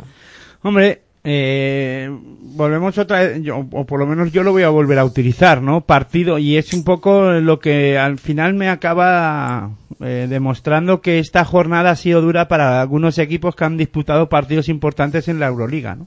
Y en este caso, eh, en la Euroliga o en Europa, quería decir, ¿no? En este caso, Herbalife Gran Canaria jugaba los cuartos de final de del, de la Eurocup contra el equipo polaco, ese equipo polaco que su- fuimos a, a- a la ciudad, como dijo Juan Enrique, a ver las iglesias y esas cosas, al cielo Gora este. Cielón Agora, sí, el sí. cielo Gora y bueno, la verdad es que pues además gana el Balay Gran Canaria y bien y bueno, pues veremos a ver ahora la vuelta, pero bueno, eh, se le puso la cosa eh, bien al, al Balay. Eso sí, si pierdes por esta diferencia de puntos, pues estás fuera, ¿no? Y sobre todo es que mm, es imposible o casi imposible, no voy a decir imposible porque imposible en baloncesto no hay, hay casi nada, eh, pero eh, es el 49-23 de la primera parte, ¿no? Que le anoten 49 puntos a Herbalife en una primera parte. No digo que sea imposible, pero bueno, no, la verdad es que no le hace mucho daño a Herbalife que recibir esos parciales, pero sí que haga solo 23 puntos es lo que más daño les puede hacer el Balay Gran Canaria, ¿no? Yo creo que lo que ha dicho Miguel Ángel, nada, no tuvo nada de historia con un baloncesto Sevilla, además con el, con Nasbar en, en los primeros instantes de partido muy muy acertado que además eh, Luis Casimiro le dio descanso luego ya en toda la segunda parte casi no jugó ningún minuto o no jugó creo recordar que ya no salió ni a pista no yo creo que en la retransmisión además lo comentamos no que fue un partido en el que no tuvo nada de historia y que nos además luego enganchamos con el partido de Bilbao Basket y íbamos un poco tocados no diciendo jolín es que el en el partido anterior no vimos no hubo partido en ningún momento no Hombre, yo creo que estoy contando, pero son 30 y... Joder. 33 puntos en el tercer cuarto, madre mía. No, no, está claro. Un partido, a pesar de que después acaban un 24-32, que por supuesto que sería un festival, un festival de anotación, pero, pero evidentemente poca historia. Si yo sé que llegar a, a hacer a Cielón ahora es complicado porque ¿te acuerdas tú la carretera aquella en Aitor? Que lo más lo pasamos para llegar y eso cansa, ¿no? Te, te- te termina cansando. pero pero también un poco de dejadez por parte de... Bueno, yo supongo que también nos... A ver, no nos engañemos. Tampoco lo iba de este partido, en- perdiendo pasaje. Me parece una, una barbaridad de puntos de diferencia, pero es tomarse a que decir... Si ganamos no vamos a, no vamos a saltar la cuarta posición y si perdemos no vamos a bajar de la quinta. Mm, reserva total, eh, tran tran y despacito y buenos alimentos. Nadie lo va a sacar de ahí. Ni van a, ni van a poder, lo tienen muy complicado a ascender una posición a ser que eh, Vasconia se pegue un tiro en el pie y se, suicide, se suicide la, la plantilla entera, ¿no? Yo qué sé, no, no, no, no les, no les iba de eso y yo creo que reservar lo máximo posible lo- los esfuerzos, intentar mm, eh, curar heridas y golpes eh, por parte de Herbalife, eh, sin desmerecer la, la victoria de, Baloncesto Sevilla, pero a mí me da que la, la, actitud de Herbalife es absolutamente pasota porque no les viene de este, no les viene de este partido. No creo que les vaya a venir la temporada de este partido y sí que se están jugando el, el intentar la, el segundo asalto por segundo año perdón, segundo año consecutivo intentar llegar a la final ¿no? de, de la Eurocup o de la Euroleches, como se llame esto. sí Eurocup Eurocup, vale, bien, este año lo he acertado. Pero, eh, pero yo creo que no. Mm, sí que ha servido para engordar este, este, este fin de semana loco, que han perdido menos el Barça todos los que iban por detrás, pero, pero nada más, o sea, no. Es que el, el, el vamos, los porcentajes de lanzamiento de 3, 7 de 31 le, le Claro. hace mucho daño a, a Herbalife, ¿no? Sí, no, pero que, que no, que no ves un. No sé. Sí, no, había, no había, sobre todo si te fijas en los rebotes, eh, no hay actitud, ¿no? Del equipo de Herbalife, no va a la lucha, no, la verdad es que fue un partido, pues eso, de guante blanco, como yo digo, ¿no? Sí, no, o sea que no, a ver, niños, no os hagáis daño. Salir a jugar, pero no, os hagáis daño, ¿no? Que lo, lo jorobado viene, viene ahora detrás. Y es, es pasar la eliminatoria e intentar llegar a la final de, de Eurocup. Pero Eh, ¿no creéis que esto puede ser un arma de doble filo? O sea, moralmente al equipo no le puede castigar no, o... no, no si está muy hablado esto. O sea, yo creo Ah, bueno, que si es- está hablado ya, si lo han pactado. mí- no, no, a ver, a mí lo que te digo, lo que me extraña es haber perdido de tanto, ¿no? No sé, claro, yo que creo que le hace mucho daño. Pero ¿no? desconectar al equipo sí que puede influir luego en, en sucesivos partidos. Hombre, yo no pero- hablo de, de desconectar. Hombre, yo, claro, yo creo que no... A ver, a ver, a ver. Que a Ito no le va a decir eh, salir ahí y no hagáis nada. Yo- Tampoco. o sea, Eso es cuando eres un poco chaval y te pones a hacer burradas y dices, eh, a ver quién la hace más gorda, ¿no? Y hay uno que dice, ese se pasa. Y hay uno que se pasa. Bueno, tú puedes decir, oye, mm, correr, defender, jugar, pero tomarlo con tranquilidad. Y a lo mejor los, tíos han pensado, oye, pues que el entrenador nos ha dicho que, que vamos, que tampoco nos esforcemos mucho. Y no han entendido exactamente el mensaje, no lo sé, no lo sé. Pero yo creo que a mí me da que esto está mucho en la línea esa. Yo creo que la temporada mm, Herbalife se la está jugando en Eurocup. Después de haber estado saboreando las, las miles de la primera competición europea en su historia y este año estar en la línea, yo creo que lo normal es decir, eh, parar el carro, nada de ir al choque, nada de lesiones, eh, defender, hay que defender, pero tampoco, tampoco os matéis, no quiero lesionados, quiero tener el equipo lo más fresco posible para, para el partido que, que tenemos, que tenemos que jugarnos gran parte de la temporada, ¿no? Yo creo que va por ahí. Ahora, eso sí, mm, perder de 25, pues que no pierden de 25 con el, con los polacos, porque entonces has tirado por la borda toda la temporada, pero yo no creo que eso vaya a pasar. Bueno, yo también quiero poner cosas en valor por parte del baloncesto Sevilla. Yo no le quito ningún mérito, Yo- eh, yo tampoco Sevilla. se lo quito. Sobre todo por el acierto eh, que Por tiene. lo menos, por lo menos estos salieron a competir, ¿no? Sí, a mí me gustó mucho Bernie, me gustó mucho el juego interior en, en, en su conjunto, con Balvin, eh, Jeron Jordan haciendo muchísimo daño ahí en el interior, y luego con Van Nasbar que estuvo en pletórico y, y bueno, la verdad es que, que este equipo ha recibido un plus sobre todo, ya lo comenté la semana pasada con Luke Hackanson, el jugador que viene cedido del Fútbol Club Barcelona Lasa, eh, creo que les está aportando muchísimo en la dirección del juego y, y que poco a poco eh, va a ir creciendo este baloncesto Sevilla que ya eh, a lo tonto se ha puesto con, con nueve victorias y ha dado un pasito también adelante en busca de, de su salvación. No, esas son las necesidades que se tienen. O sea, lo mismo que decía que Herbalife no le iba, mm, no, no le iba mucho ganar o perder. Eh, a Baloncesto Sevilla sí que le iba mucho perder, evidentemente. Sí. Eh, bueno, este partido tampoco tenía mucha historia. Si os parece, hablamos del, del siguiente. En este sí que hubo eh, casi de todo, ¿no? En el Montaquit fue labrada contra Fiat de Juventud. Eh, finalmente se acabó imponiendo el cuadro verde y negro por 80-81. Eh, un eh, Juventud, eh, Juan Enrique, que bueno, tú lo sueles seguir habitualmente, eh, nos gustó mucho, nos gustó mucho en este encuentro eh, y creo que bueno, hicieron las cosas eh, muy muy bien el, el cuadro que, que dirige Salva Maldonado y la verdad es que me llevo una, una grata impresión de, del juego de, de la Peña en este, en este partido. Yo comenté que para mí en la retransmisión del domingo, aquí en Pasión por Radio, es que fue de los equipos más serios que he visto pasar por, por Fuenlabrada y no por la, por la victoria, ¿no? Que también, ¿no? Porque al final se acabó llevando el partido que lo pudo haber perdido si en este caso el Yorka fue el eh, que tuvo el tiro. Yorka lanzó ese triple y lo y no, no estuvo no estuvo acertado, ¿no? Pero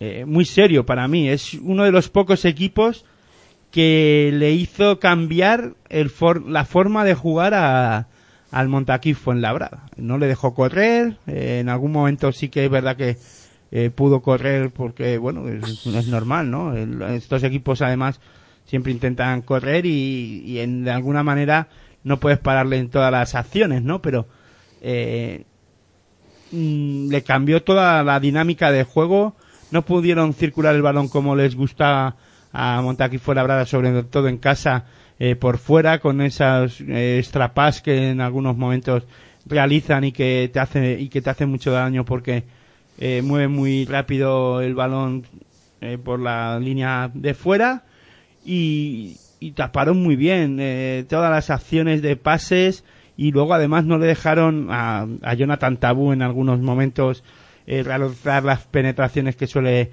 realizar y vi a un, un Montaquí Fuenlabrada que jugó más individualista que de lo que nos tiene acostumbrados, ¿no? Es un equipo que juega muy bien en equipo y aquí el FIA Juventud, eh, la verdad es que yo lo digo y lo vuelvo a repetir, fue uno de los equipos eh, más serios que ha pasado por, por el Fernando Martín de Fuenlabrada.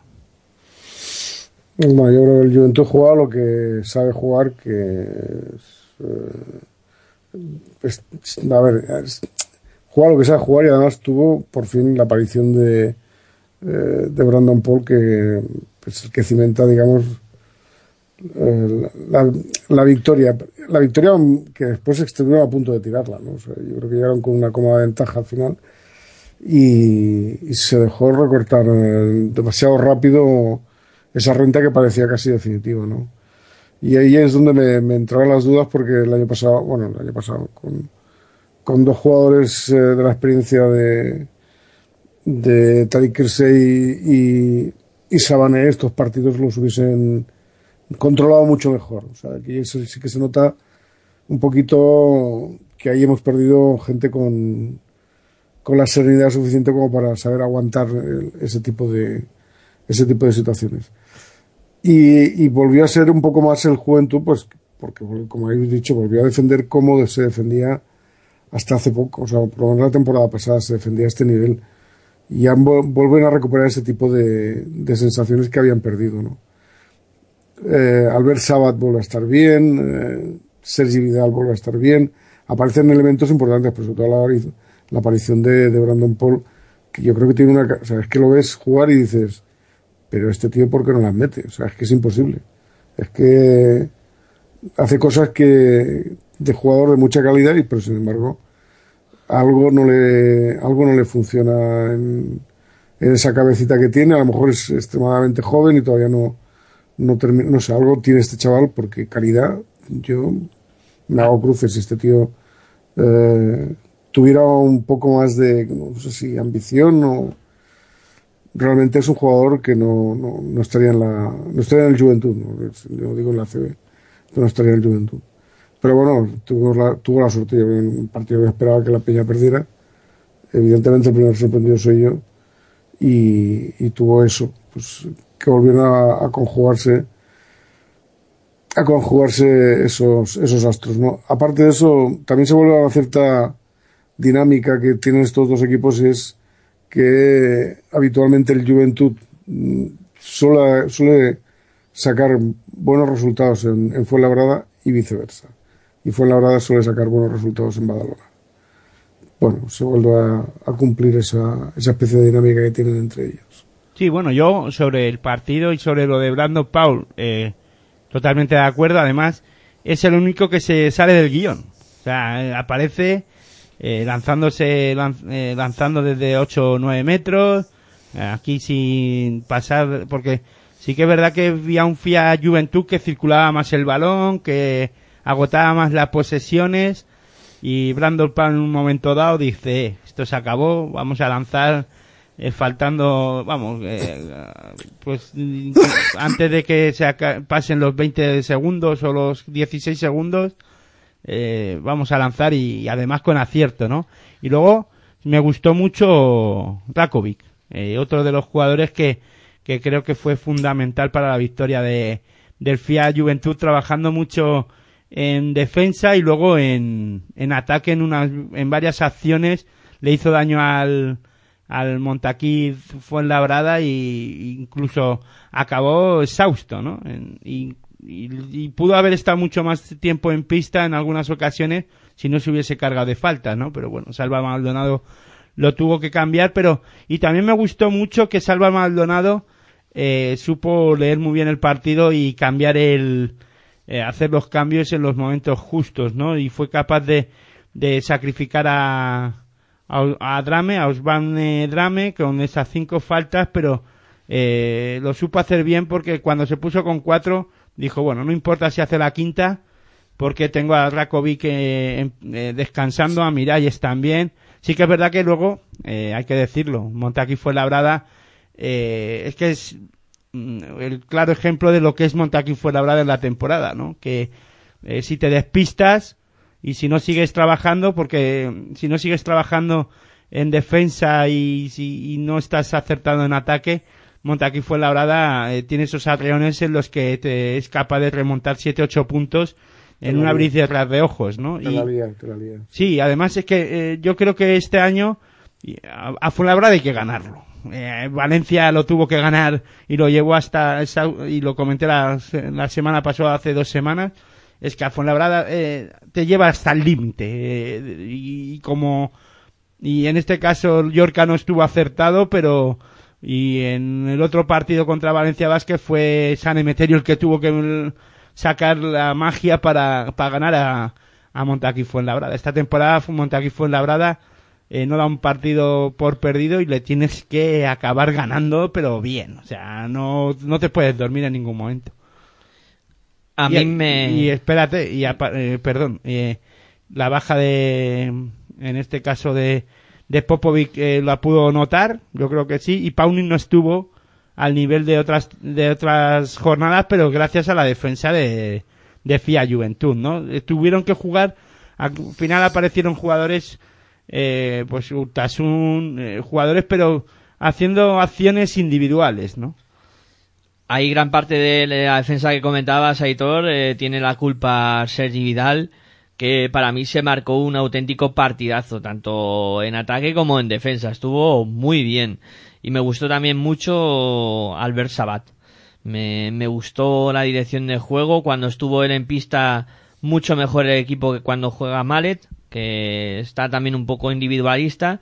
Pero bueno, ese juego que tiene Mallet. Pero Sabat sí que se supo mo- mover muy bien al equipo. Sí, sí, no, Sabat es un, es un elemento, ya os lo dije, que para, para, para muchos es una, una agradable sorpresa, ¿no? Pasa es que tiene una, demasiados años. Y Demon Mallet es Demon o sea, es, es como es. O sea, no, no, lo, no lo vamos a cambiar, a estas alturas ya no se lo puede, no se lo puede cambiar.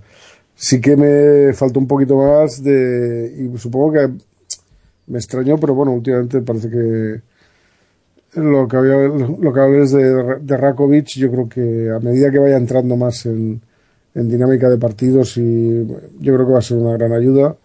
Y el que está fallando un poquito es Miralles. Yo creo que era, de hecho, era el, el pivote experto, el veterano y el que tenía que, y el que aguantaba un poquito, digamos, la, la, la de, de Drame y ahora pues el relevo se lo ha cogido Rakovic. ¿no? Yo creo que es, le vendrá bien a Juventud porque tenía un problema ahí en la, en la pintura. Yo creo que Rakovic eh, nos, va a, nos va a asegurar un poquito más, como mínimo, el no ser tan vulnerables en, en la pintura. Sí, sobre todo en este partido mejora algo que esta temporada el FIA Juventud está teniendo, ¿no? Que es el, el cierre del rebote defensivo.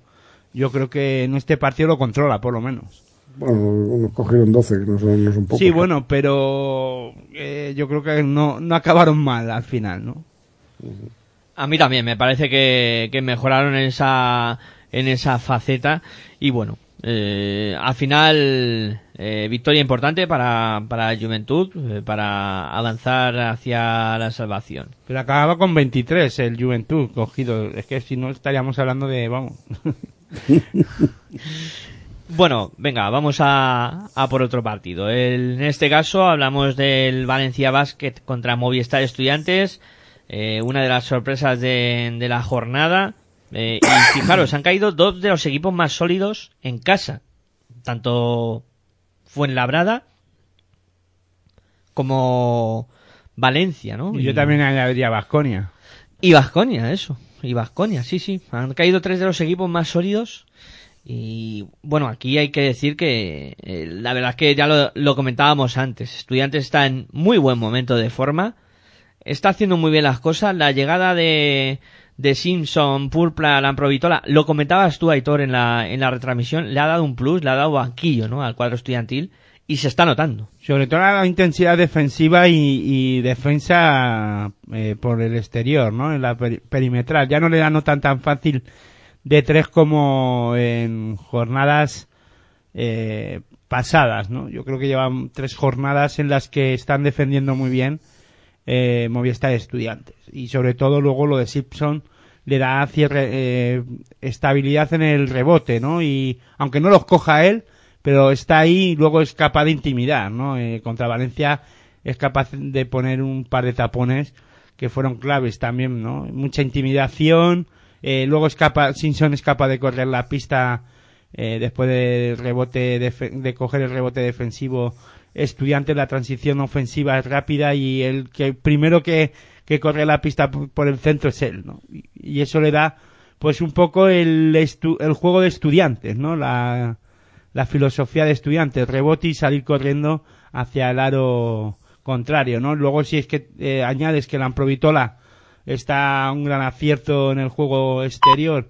Pumpla no estaba en anotación, a lo mejor no está siendo un jugador clave, pero sí a la hora eso de que estábamos hablando, estoy hablando de la defensa, ¿no? No me gustó mucho en Andorra, eh, eh, Pumpla, pero bueno, lleva dos jornadas en las que sí está aportando mucha, mucha defensa y mucho trabajo, ¿no? Eh, ahí en, en el puesto de tres. Bueno, la verdad es que ha cambiado la cara. Sobre todo es que gana. Estudiantes al final, eh, es lo que decimos, ¿no? Co- eh, decíamos lo de Guipúzcoa Vázquez con el tema de competir. Bueno, a- estudiantes, no es que compita, es que además gana partidos, ¿no? Y se deja un partido con Andorra que por poco lo consigue ganar. Y, y- por lo menos llega con opciones a, a poder ganar los partidos, ¿no? Cosa que Guipúzcoa Basket ahora mismo no, no, no está haciendo. Y, y Valencia Basket eh, tuvo también el partido. Tuvo el partido. Eh, yo creo que le falta cierto, sobre todo la baja de San Emeterio en este partido lo nota. Eh, le faltó calidad en algunos momentos de, del partido. La baja de Van Ronson, yo creo que ya no hace falta decirlo, eh, ya porque es de una baja de, de larga duración y luego también más consistencia en algunas ocasiones de juego interior. Yo creo que la otra baja de, de este Duljevic. de Duljevic lo, lo está notando y más cuando en este partido pues estudiantes sí viene con un jugador como la eh, Simpson y además que viene a un, a un gran nivel. Eh, Hamilton en, en Valencia se nota cuando lo nota Valencia cuando no está acertado en el lanzamiento exterior. Yo creo que ahí mentalmente es un jugador que, bueno, pues como casi todos los jugadores americanos, ¿no? Que si no están acertados o no meten la primera, pues ya lo notan, ¿no? Eh, ya mentalmente se vienen un poco abajo y, aquí lo nota el, el Valencia Basket y luego en la dirección de juego no me gustó nada ninguno de los dos, ¿no? Ni Guillem Vives, que al, menos fue el uno, eh, al menos podemos salvar a Guillem Vives en la dirección, pero después eh, vi a este, al francés, a Diop, algo fuera de partido, ¿no? Con mucha ansiedad de intentar hacer bien las cosas, pero no, no le salió nada, ¿no? También es verdad que Estudiante defendió muy bien, ¿no? fruto de eso creo que fueron las, las pérdidas, ¿no? De, de Valencia Vázquez, que, que fue una de las cosas que, que le condenó, pero estoy de acuerdo contigo. En la dirección de juego, ni Guillén Vives eh, ni Antoine Diot eh, supieron en ningún momento hacerse con la rienda del partido. Ahí Provitola y Javi Salgado eh, estuvieron muy por encima. El mejor partido creo que de Javi Salgado en, en esta temporada contra Valencia Vázquez, muy serio y además dando ese pase de espaldas a, a este a Simpson, pero no solo por el pase de espaldas, sino por la la forma de dirigir al equipo, ¿no? Eh, Yo creo que se estuvo a gusto, ¿no? Javi Salgado y la verdad es que fue el mejor partido de Javi Salgado en la temporada para mi form- para mi modo de verlo, ¿no? Y luego el haber colocado a Jaime Fernández en la posición de, de escolta y desde ahí poder generar mucho juego también es otra arma que está empleando el cuadro estudiantil de, de una manera brillante, ¿no? Jaime eh, también poco a poco va dando pasitos a- hacia adelante y cuando no anota si es capaz de, de asistir a, a sus compañeros y, y realmente hacer muy bien las cosas. Y muy de acuerdo con lo de las bajas, o sea, eh, en Fuenlabrada Valencia sufrió para ganar, pero tenía a San Emeterio y al final le, le resolvió la papeleta. Aquí faltaba San Emeterio y el único que aparecía era Roma Insato y para desgracia del cuadro talón ya encima en los últimos minutos se les acabó lesionando el único jugador que estaba viendo con facilidad el aro del, del cuadro estudiantil.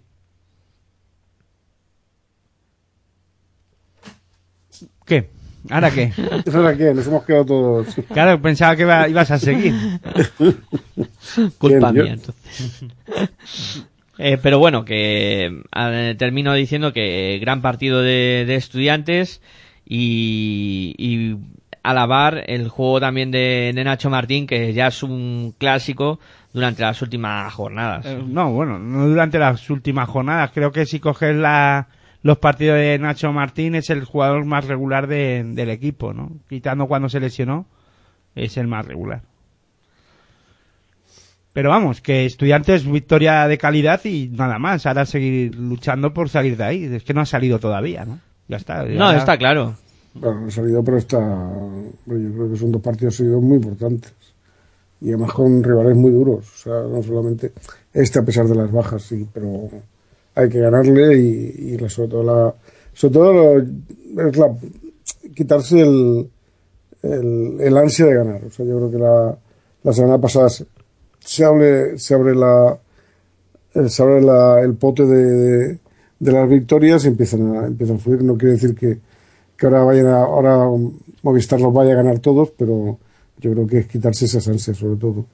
Y este es un partido además importante, porque ganas fuera y aún al segundo de la clasificación.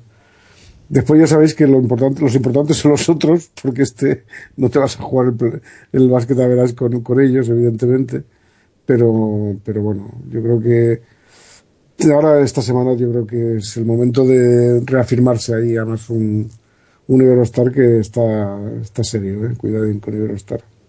Sí, y tuvimos en el, en- durante el partido de, de que estábamos retransmitiendo el domingo por la mañana, eh, nos dejaron un tuit eh, que Juan Enrique seguro que conocerá a Jordi, que seguro que, que lo conoce, y decía que, recordando como Juan Enrique nos recuerda en Pasión por el Baloncesto Radio, que al Valencia hay que valorarlo pasando las fallas, nunca mejor dicho, ¿no? Y la verdad es que Ahora justo además entiendo. fue y justo además fue en el momento de las fallas, ¿no? La derrota contra contra ahora- Estudiantes. Ahora entiendo las ausencias. no eran por lesión. Era por la fiesta, ¿no? Era por la fiesta. ah, que claro. Bueno, pues a ti que te pilla más cerca, Juan Enrique, aunque no se escuchará Jordi, pero dale, dale saludo de, de nuestra parte. Os saludaré el lunes si, si puedo. O no, no, que no, no estaré. Bueno, cuando le veas, si sea buen seguro que le verás. Eh, bueno, pues venga, vamos a continuar hablando de, de esta jornada. Eh, ya nos quedan dos partidos nada más. Y vamos a hablar de uno de esos equipos que uf, ha entrado en Man- Manresa ha entrado en una crisis, pero creo que con esta son 14 jornadas, ¿no? Sin ganar. ha entrado, yo no sé. No, pues creo que son 14. Yo es que no he echado la cuenta, pero sí, tiene que andar por ahí, entre 12 y 13, 14 jornadas con muchísimos problemas, ¿eh? Con muchísimos problemas. Y después de haber empezado muy bien la competición. Tú tenías la noticia, ¿no? De que han fichado a un jugador checo. Correcto, han fichado a Auda, a Pavel Auda, que bueno, El Jordan checo. es un ala pivo que les va a aportar Ah, bueno, físico, entonces no juega la misma posición que Jordan. le va a aportar físico al, al cuadro manresano, pero la verdad es que no, no sé, no Manresa empezó muy bien, eh, con un Dejan Mulli eh, a muy buen nivel. Que siga a buen nivel. que, que de momento es el único que consigue mantener al equipo más o menos en pie, pero es que el resto no me está diciendo nada últimamente. Eh, en este partido aparece Chase, Simon, pero, pero no está haciéndolo de todo bien, está siendo muy irregular. Y luego los Overchenko eh, y compañía, la dirección de juego pff, es deficiente. Grigonis no está tan bien acertado. Grigonis ha venido abajo. No sé, no sé qué le pasa a este equipo. Juan Enrique, que está más cerca por allí, Sí. tendrá que nos, nos sacará de dudas, ¿no? noticias de, de Manresa. No, no, estoy cerca pero lejos, eh, o sea, que esto es muy grande. A ver, ¿Cómo, Pues no lo cómo lanza balones fuera, eh? ¿Has visto? No, ¿Te has dado cuenta? Pues, eh, eh, que, que Manresa está... con la experiencia que tienes, que lanza balones... está donde Cristo perdió el sombrajo. Eh, no, vivimos, no, no, es, no es cercano. Bueno, lo No digo sé, por el no lo sé, tema yo de la que- prensa por ahí, que a ver qué se escucha o si se escucha algo. Es que noticias, o sea, a ver, vivimos en Barcelona y aquí se habla de Messi,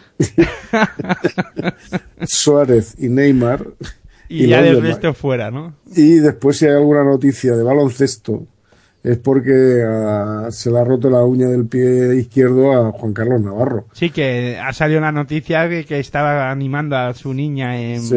en un torneo de, de, Pero- de la CB. De minibásquet, De sí, minibásquet, ¿no? Sí, no, no, es que yo te digo, el periódico que compro yo habitualmente, eh, la- digamos, el apartado de deportes el lunes, eh, se comenta el partido del Barça, porque hay un artículo que se comenta el partido del Barça, juegue donde juegue, y después para Manresa y para el Juventud está el resultado y punto, y, y los...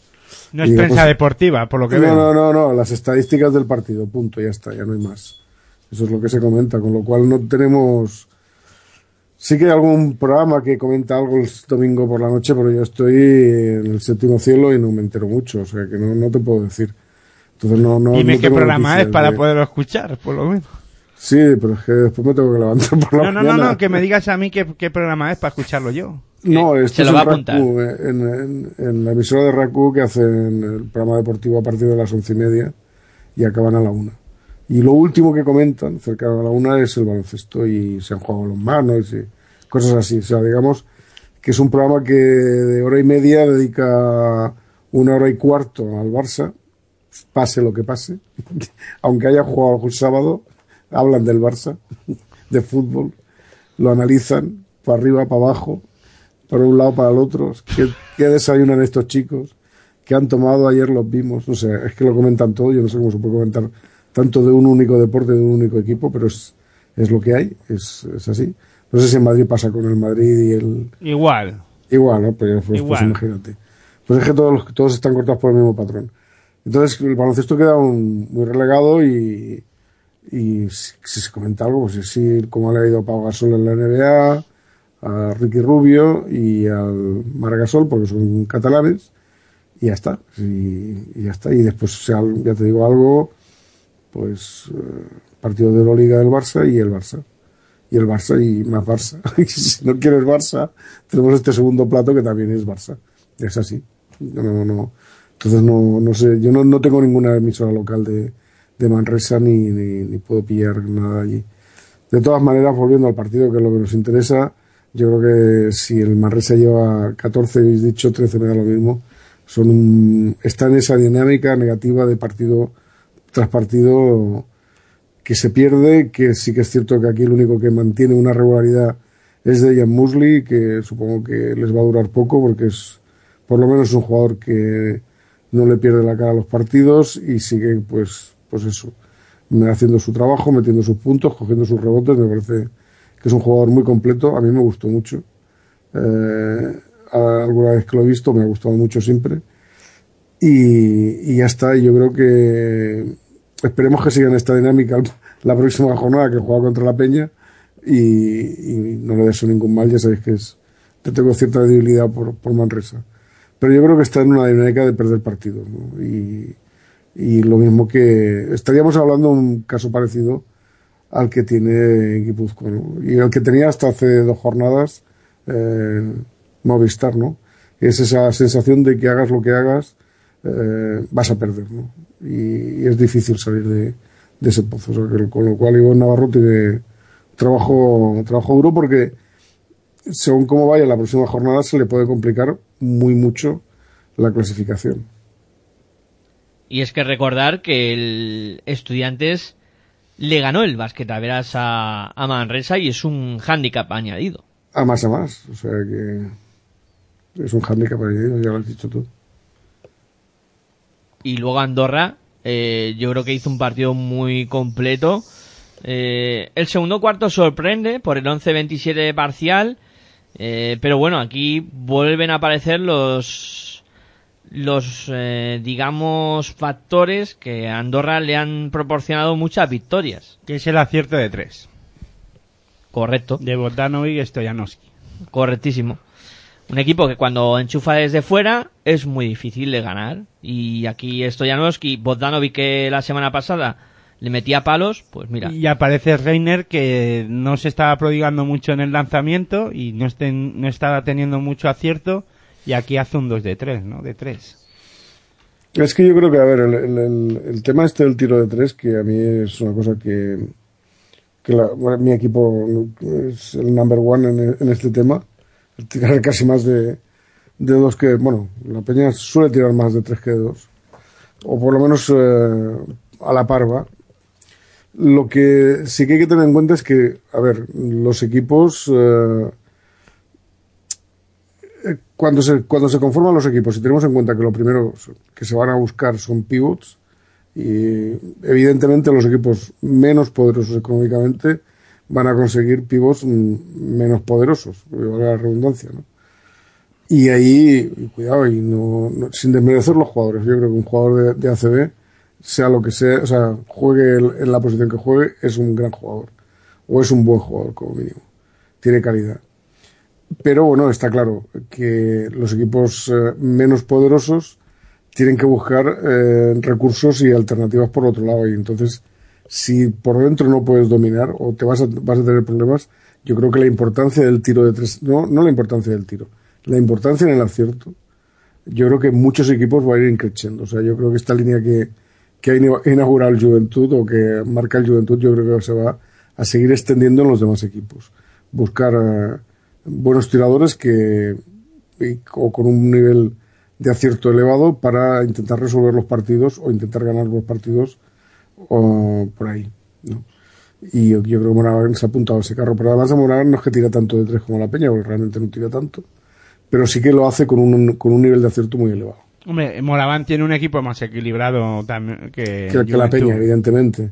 Pero quiero decirte que el, el nivel de acierto de, de Moraván, eh, a pesar de, ya te digo, no tirar tanto de, de tres como de dos, pero tiene un, un porcentaje de tres bastante, por lo que recuerdo así a golpe, no, no solamente este con un 48%, es un gran porcentaje de tiros de tres, eh, pero aparte de eso yo creo que le recuerdo como que es un, un equipo que aprovecha mucho ese tiro de tres, en el sentido de que el, el porcentaje es más que aceptable. El Andorra que jugaba en Leforo era muy, se asemejaba mucho al Juventud de, que tenemos en Liga Andesa ACB, ¿eh? O sea, lanzaba muchísimo de tres. O sea, eso era espectacular verlo.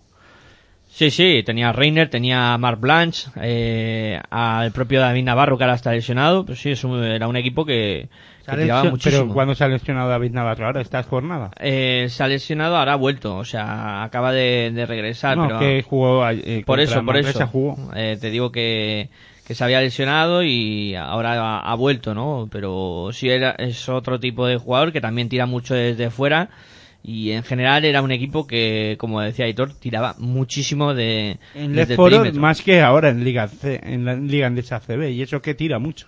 Sí, sí, sí. Eran sus... eh, Eh, es que estaba buscando antes la palabra y no la Señales de identidad. Eso, seña de identidad. Joder, qué bien, Aitor. Me sacas de unos apuros. Son sus señas de identidad. eh, El lanzamiento desde, desde y perímetro. mucho. Lo que pasa que ahora cada vez se está adaptando más en algunos momentos al juego de ACB, ¿no? Y, y ha equilibrado mucho más el... Sobre todo con la incorporación de, de San John, ¿no? Yo creo que ahí, Sí. cuando entra en pista San John, eh, se relajan, ¿no? Porque yo creo que si no a San John no le da tiempo a volver. Claro que sí. Ni Es- tanto en ataque como en defensa. Tiene una transición un poco lenta. Le reventarían, ¿no? A, a San John. Igual que Shermanidi, son pibos muy lentos y hay que pausar un Y poquito. porque el no tienen a la Wall, que la temporada pasada la te- lo tenían aquí. Sí. También en la, a final de temporada. Eh, bueno, venga, vamos a por el último partido. El duelo que mantenían en esa zona de los de siete victorias, el CAI Zaragoza contra Río Natura Monmuso Obradoiro, se impuso finalmente el CAI a un Río Natura Monmuso Obradoiro que otra vez, eh, o sea, es otro de esos equipos que tienen mala dinámica y están en un momento de, de juego algo complejo, ¿no? Y no termina de reaccionar. Es un equipo que compite, eh, pero cuesta, les cuesta ganar partidos un mundo. No sé qué le pasa al equipo de, de Moncho Fernández. Yo creo que es un equipo que no ha terminado de cuajar. Y además ha perdido un puntal que no está siendo aprovechado porque, por el que se lo ha llevado, que es Corbacho. Aquí yo creo que falta Corbacho. Yo creo que ha perdido un poquito eh, la pérdida de Corbacho. No ha sido. No se ha, evidentemente no, es un hueco que no se ha llegado a tapar, o o se ha llegado a sustituir. Y yo creo que era un, eh, las temporadas anteriores Corbacho marcaba mucho el nivel de, de- de la clasificación de este equipo. Yo creo que ahí por ahí le viene, parece mentira que un jugador a- no es que haga un equipo, pero sí que sí que marca una cierta tendencia, ¿no? Y, y ahí es donde yo creo que Renatura pues eh, no ha terminado de no ha terminado de cuajar todavía, o por lo menos este año no lo ha hecho. Y ahora estoy mirando, joder, tiene una, tiene una visita dura el, el domingo, o sea que os podéis poner. Puede ser divertido. ¿eh? Estudiantes puede salir de ahí. Sí, sí. Es que. ¿Contra, sí, quién, jue- ¿Contra quién juega Obradoiro? Obradoiro juega contra Valencia. Ah, bueno. Bueno, a ver el Valencia de las fallas, a ver cómo, A ver si cómo se, llega. se- se han dejado la mascleta y, y se pone y se pone a jugar porque si gana la Peña gana Manresa pues lo tenéis eh, y vosotros tenéis que ganar a Iberostar. A ver, lo tenéis, es complicado, ¿eh? Es complicado, pero, pero lo tenéis ahí. Pero yo es que y hace, no sé, hace cinco semanas o seis eh, le hacía la pregunta otra vez a Miguel Ángel esta de ¿qué esperas tú de Obradoiro? O sea, un Obradoiro que y volvemos a repetir lo mismo y yo siempre me agarro a lo mismo, pero es que es así. Cada temporada, temporada tras temporada cambia de equipo y acaba compitiendo al menos y está ahí, está metido eh, con siete victorias, peleando por salir, vamos, peleando por salvarse y incluso ha tenido partidos y eso no lo no me lo puedes negar en Liga Andesa ACB en las que ha competido contra los grandes equipos con los equipos de mitad de tabla hacia arriba y los ha perdido por poco. O sea, eh, bueno, sí que estoy de acuerdo que no tiene una regularidad como nos tiene acostumbrado. Eso es- nos pasa, nos pasa porque nos malacostumbran los equipos y eh, jugó la primera o dos temporadas que estaba en Liga Andesa ACB eh, los playoffs contra el Real Madrid y le eliminaron a las primeras de cambio y ya parece que el equipo ese equipo en este caso este equipo tiene que estar en la Copa del Rey eh, y clasificarse para los playoffs todas las temporadas. Bueno, no, yo creo que hay que ser más realista, ¿no? Yo creo que Obradoiro está peleando. eh, sí que es verdad que tiene jugadores de calidad, pero son la mayoría de los que tiene son muy jóvenes. Y en momentos de partidos difíciles y que es- estás ahí en ese momento de que eh, que tienes que ganarlo, pues eh, aparte de calidad, que muchos de ellos lo tienen, y a buen seguro, y, eh, y a buen seguro después muchos de los jugadores que están aquí, como en otras temporadas, se van a equipos eh, de más calidad de, o de o más grandes o con otros objetivos o incluso algunos se ha ido a la NBA. Ya, yo creo que eh, en este caso Bradoiro sí que es verdad que a lo mejor eh, si hubiese ganado un par de partidos de estos que se le pusieron eh, a dos puntos, tres puntos, o que, eh, y que tuvieron opciones y no lo pudieron ganar, estaríamos hablando de que estaba con nueve, diez victorias y estaríamos hablando de que ni, su- ni baja ni sube y está en la posición cómoda y que, bueno, que si puede mirar hacia playoffs y gana un partido fuera de casa o, bueno, en esta temporada, eh, pues está siendo muy regular en casa y fuera de casa pues no está consiguiendo alguna victoria que, que la necesita y más ahora como en la situación que está, ¿no? Pero a mí no me sorprende que esté aquí el, el Obradoiro, sobre todo por, porque tampoco tiene una dirección de juego muy regular. eh, todos los, los dos bases que tiene, quitando Pozas, eh, los tres bases, uno, Pepe Pozas, es con el que más edad y experiencia puede tener dentro de la Liga Endesa ACB, pero el resto eh, son jugadores que acaban de llegar, ¿no? Y, y el otro más veterano, eh, podemos decir que es este, a ver que lo vea yo por aquí, que no me acuerdo ahora. Eh, Triguero. Tri- Juanjo Triguero, los demás son jugadores muy jóvenes y que algunos tienen mucha calidad, pero que no solo con calidad tienes. eh, hay momentos que los partidos, eh, y más en la situación que está ahora la liga andesa ACB, necesitas más que calidad, ¿no? Necesitas, pues, eh, mala leche y experiencia y, y bueno, y la ansiedad también en algunos momentos se traduce en, nerviosismo y, y el no ganar partido, pues la jornada pasada estaba pletórico que había ganado Obrador y casi lo metemos en playoff otra vez, ¿no? Eh, Sabes que me pasa mucho a mí, Aitor, que creo que eh, todos los equipos tienen que funcionar bien y evidentemente la liga eh, son 20 20 18 equipos en este caso y siempre hay 5 o 6 que tienen que estar peor que el resto.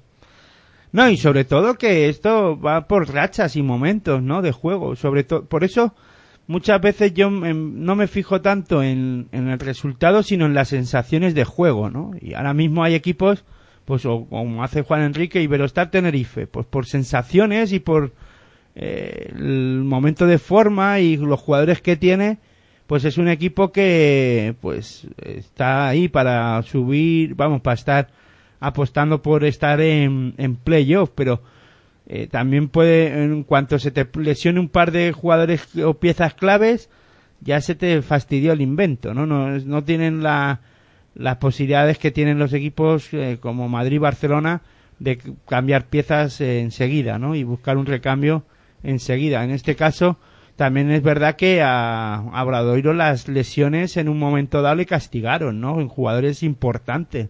Y eso es complicado luego de, de es que muchas de las ruedas de prensa del entrenador de Obradoiro y tú lo sabes eh, cuando en, en- en la, cuando haces la ACB en marcha cuando escuchando los los comentarios eh, hoy no hemos podido entrenar nada más que cinco y o seis y hemos hecho lo que hemos podido no y ahora entre algodones llega fulanito y a ver si en el entrenamiento del sábado puede estar menganito fulanito y citanito y claro así es complicado luego llegar a un partido de Liga Endesa ACB y ponerte a competir y ganar el partido, ¿no?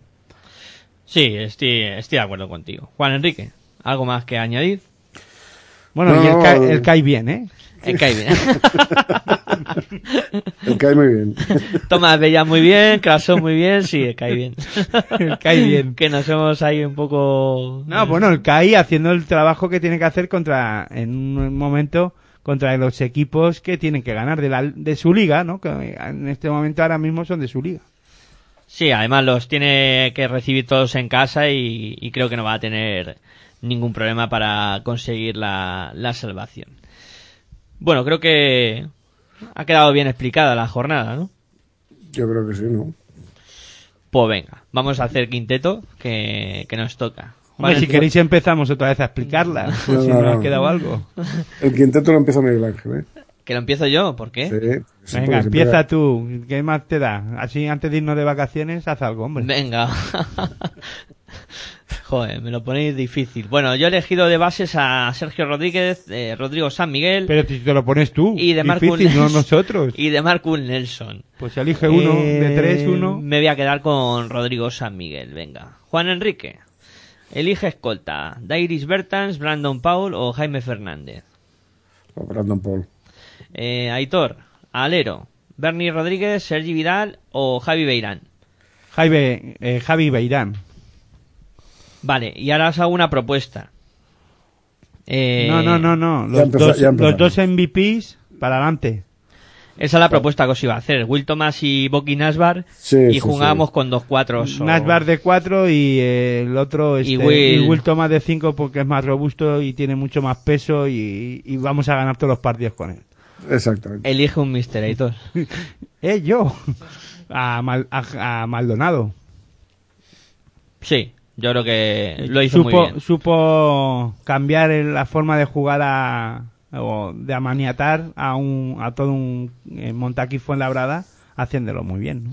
Pues sí, estoy completamente de acuerdo. Eh, Salva Maldonado es nuestro técnico de esta semana y venga, a ver si... para mí sí vamos que, que si tenéis vosotros otro Para mí también, Juan Enrique. No, no, no, yo estoy de acuerdo, estoy de acuerdo. Hombre, ah, teníamos cinco, o sea que uno de los cinco tenía que caer. sí yo creo que Maldonado eh, lo vamos eh, cambió directamente todo lo que habíamos hablado de Montaquí ¿no? Sí, yo estoy de acuerdo. lo supo leer muy bien el partido Muy bien, Maldonado, sí señor. Bueno, venga, va. Eh, Porrita o Kini Vázquez de este. A ver si volvemos de, ese- de Semana Santa. ya con- no digas nada que, que lo gafas tú con, vamos un- con unos cuantos kilos de, de torrijas además. Eh, bueno, eh, Juan Enrique, Andorra contra Fuenlabrada. Uf, uf, uf, uf, uf. Partido complicado, ¿eh? Mira, yo creo que fue la hora se va a quitar el, el la espina. Un uno, hay un dos. Un 2, venga. Estudiantes Tenerife, Aitor. Estudiantes Tenerife X ¿Y gana? Y, y gana uno de los dos. Bien. Bien especificado ahí. eh, Guipúzcoa Vázquez contra Fútbol Club Barcelona Lasa. Esto va a ser un 2. Eh, Juan Enrique Obradoiro Valencia. Obrador y Valencia un dos. Un 2 también. Eh, Aitor Herbalay Gran Canaria contra Laboral Cucha Vasconia. Joder. Una X. Y gana sin especificar. Eh, paso palabra. Pero vamos, Herbalife. Yo creo que ganará Herbalife. Bueno, el Madrid que se va a enfrentar al CAI, que es el partido que me toca a mí. El Madrid en casa es un cañón, o sea que un 1. Juan Enrique ¿Real Madrid contra quién dices? contra el CAI Zaragoza. Vale, cuando son suenan las diez y media. Las diez y media. Eh, Juan Enrique, UCAM Murcia contra Baloncesto Sevilla. Un uno. Bueno, pues Aitor, Unicaja de Málaga, Bilbao Basket. Uh, uh, uh, un 1. Vaya duelo por los playoffs, ¿eh? Sí, además interesante ese partido. ¿eh? Y cierro yo con un Fiat Juventud contra ICL Manresa. Uf, Vaya partido. uf, uf. Ese sí que... Este, este va a ser duro, ¿eh? Uf, la verdad es que sí. Además con el super checo que han fichado. Sí, con, con Auda ya lo tienen todo resuelto. Nah, yo creo que aquí va a ganar el, el Fiat Juventud y, y va a ser un 1-1. Yo creo que... Por más de 10. Sí, por más de, de 6, que es Ah, de tope. 6. Ah, bueno. El tope está ahí. se puede más de seis. Es, es asequible. Bueno, chicos, eh, yo creo que va a ser hora ya de ir poniendo punto y final al, al programa de hoy. Mm, Que bueno, que para cerrar un poquito antes de irnos de vacaciones, eh, creo que ha estado bastante bien. Mm, Y eso no lo tendría que decir yo, ¿no? Eh, bueno, Lo tendrán que decir los que los escuchen. pues claro que sí. Eh, bueno, pues venga. Juan Enrique, como siempre, un placer eh, contar contigo. La semana que viene creo que no podrás estar. No es seguro que esté. Bueno, no pasa nada. Cubriremos, yo, diría, yo diría que no. cubriremos tu baja con nadie. Es que lo de la cofradía del soborno del gran poder. Nos ponemos a desfilar y no paramos. Bueno, eh, pásatelo bien en estos días y que descanses y, y que bueno, que, que disfrutes de, de los días de vacaciones. Igualmente, muchachos. Eh, disfrutarlo vosotros también y, y ya nos oiremos a la vuelta. Muy bien. Bueno, Aidor, lo mismo, un placer hablar contigo de baloncesto y esa confradía del descanso que... Del gran descanso, del hombre. gran descanso, Sí, que- sí, la, yo en la cofradía del gran descanso, cada uno, oye. eh, Juan Enrique del gran soborno, yo del gran descanso y nada, como siempre, buen baloncesto para todos. Bueno, pues yo creo que me voy a apuntar a las dos, a la del Gran Soborno y a la del Gran Descanso, para así no tener envidia de ninguno de, de vosotros dos. Eh, bueno, esperando que el programa haya sido de vuestro agrado. Eh, ya sabéis que nos vamos de, de vacaciones, eh, que el próximo martes eh, volveremos a estar aquí con Territorio ACB analizando lo que debe decir la jornada 25, que no vamos a dejar de verla, que no hay Thor. No, no, y el martes el- y el miércoles siguiente este, la, la hora de locos, ¿no? El baloncesto femenino eh, también continuará aquí en Pasión por el Baloncesto Radio. Mañana no habrá programa porque nos vamos de vacaciones, pero bueno. Mañana no estaremos, pero la semana que viene ya sabéis, martes Territorio ACB, miércoles Ya la rutina. eh, la hora de locos y luego fin de semana, partiditos, la ACB marcha, etcétera, etcétera. Como siempre, aquí en tu radio online de baloncesto. Nada más, que lo paséis bien, que descanséis y ser felices. Muy buenas y hasta luego.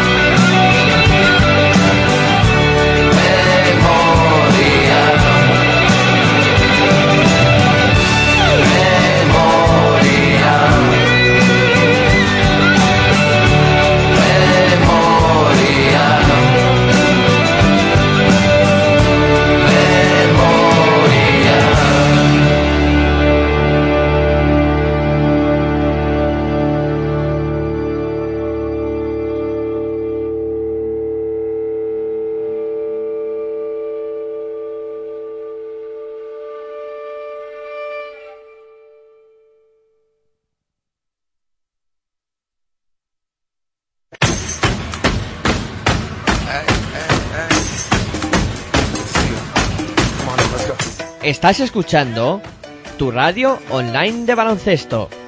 Pasión por el baloncesto radio.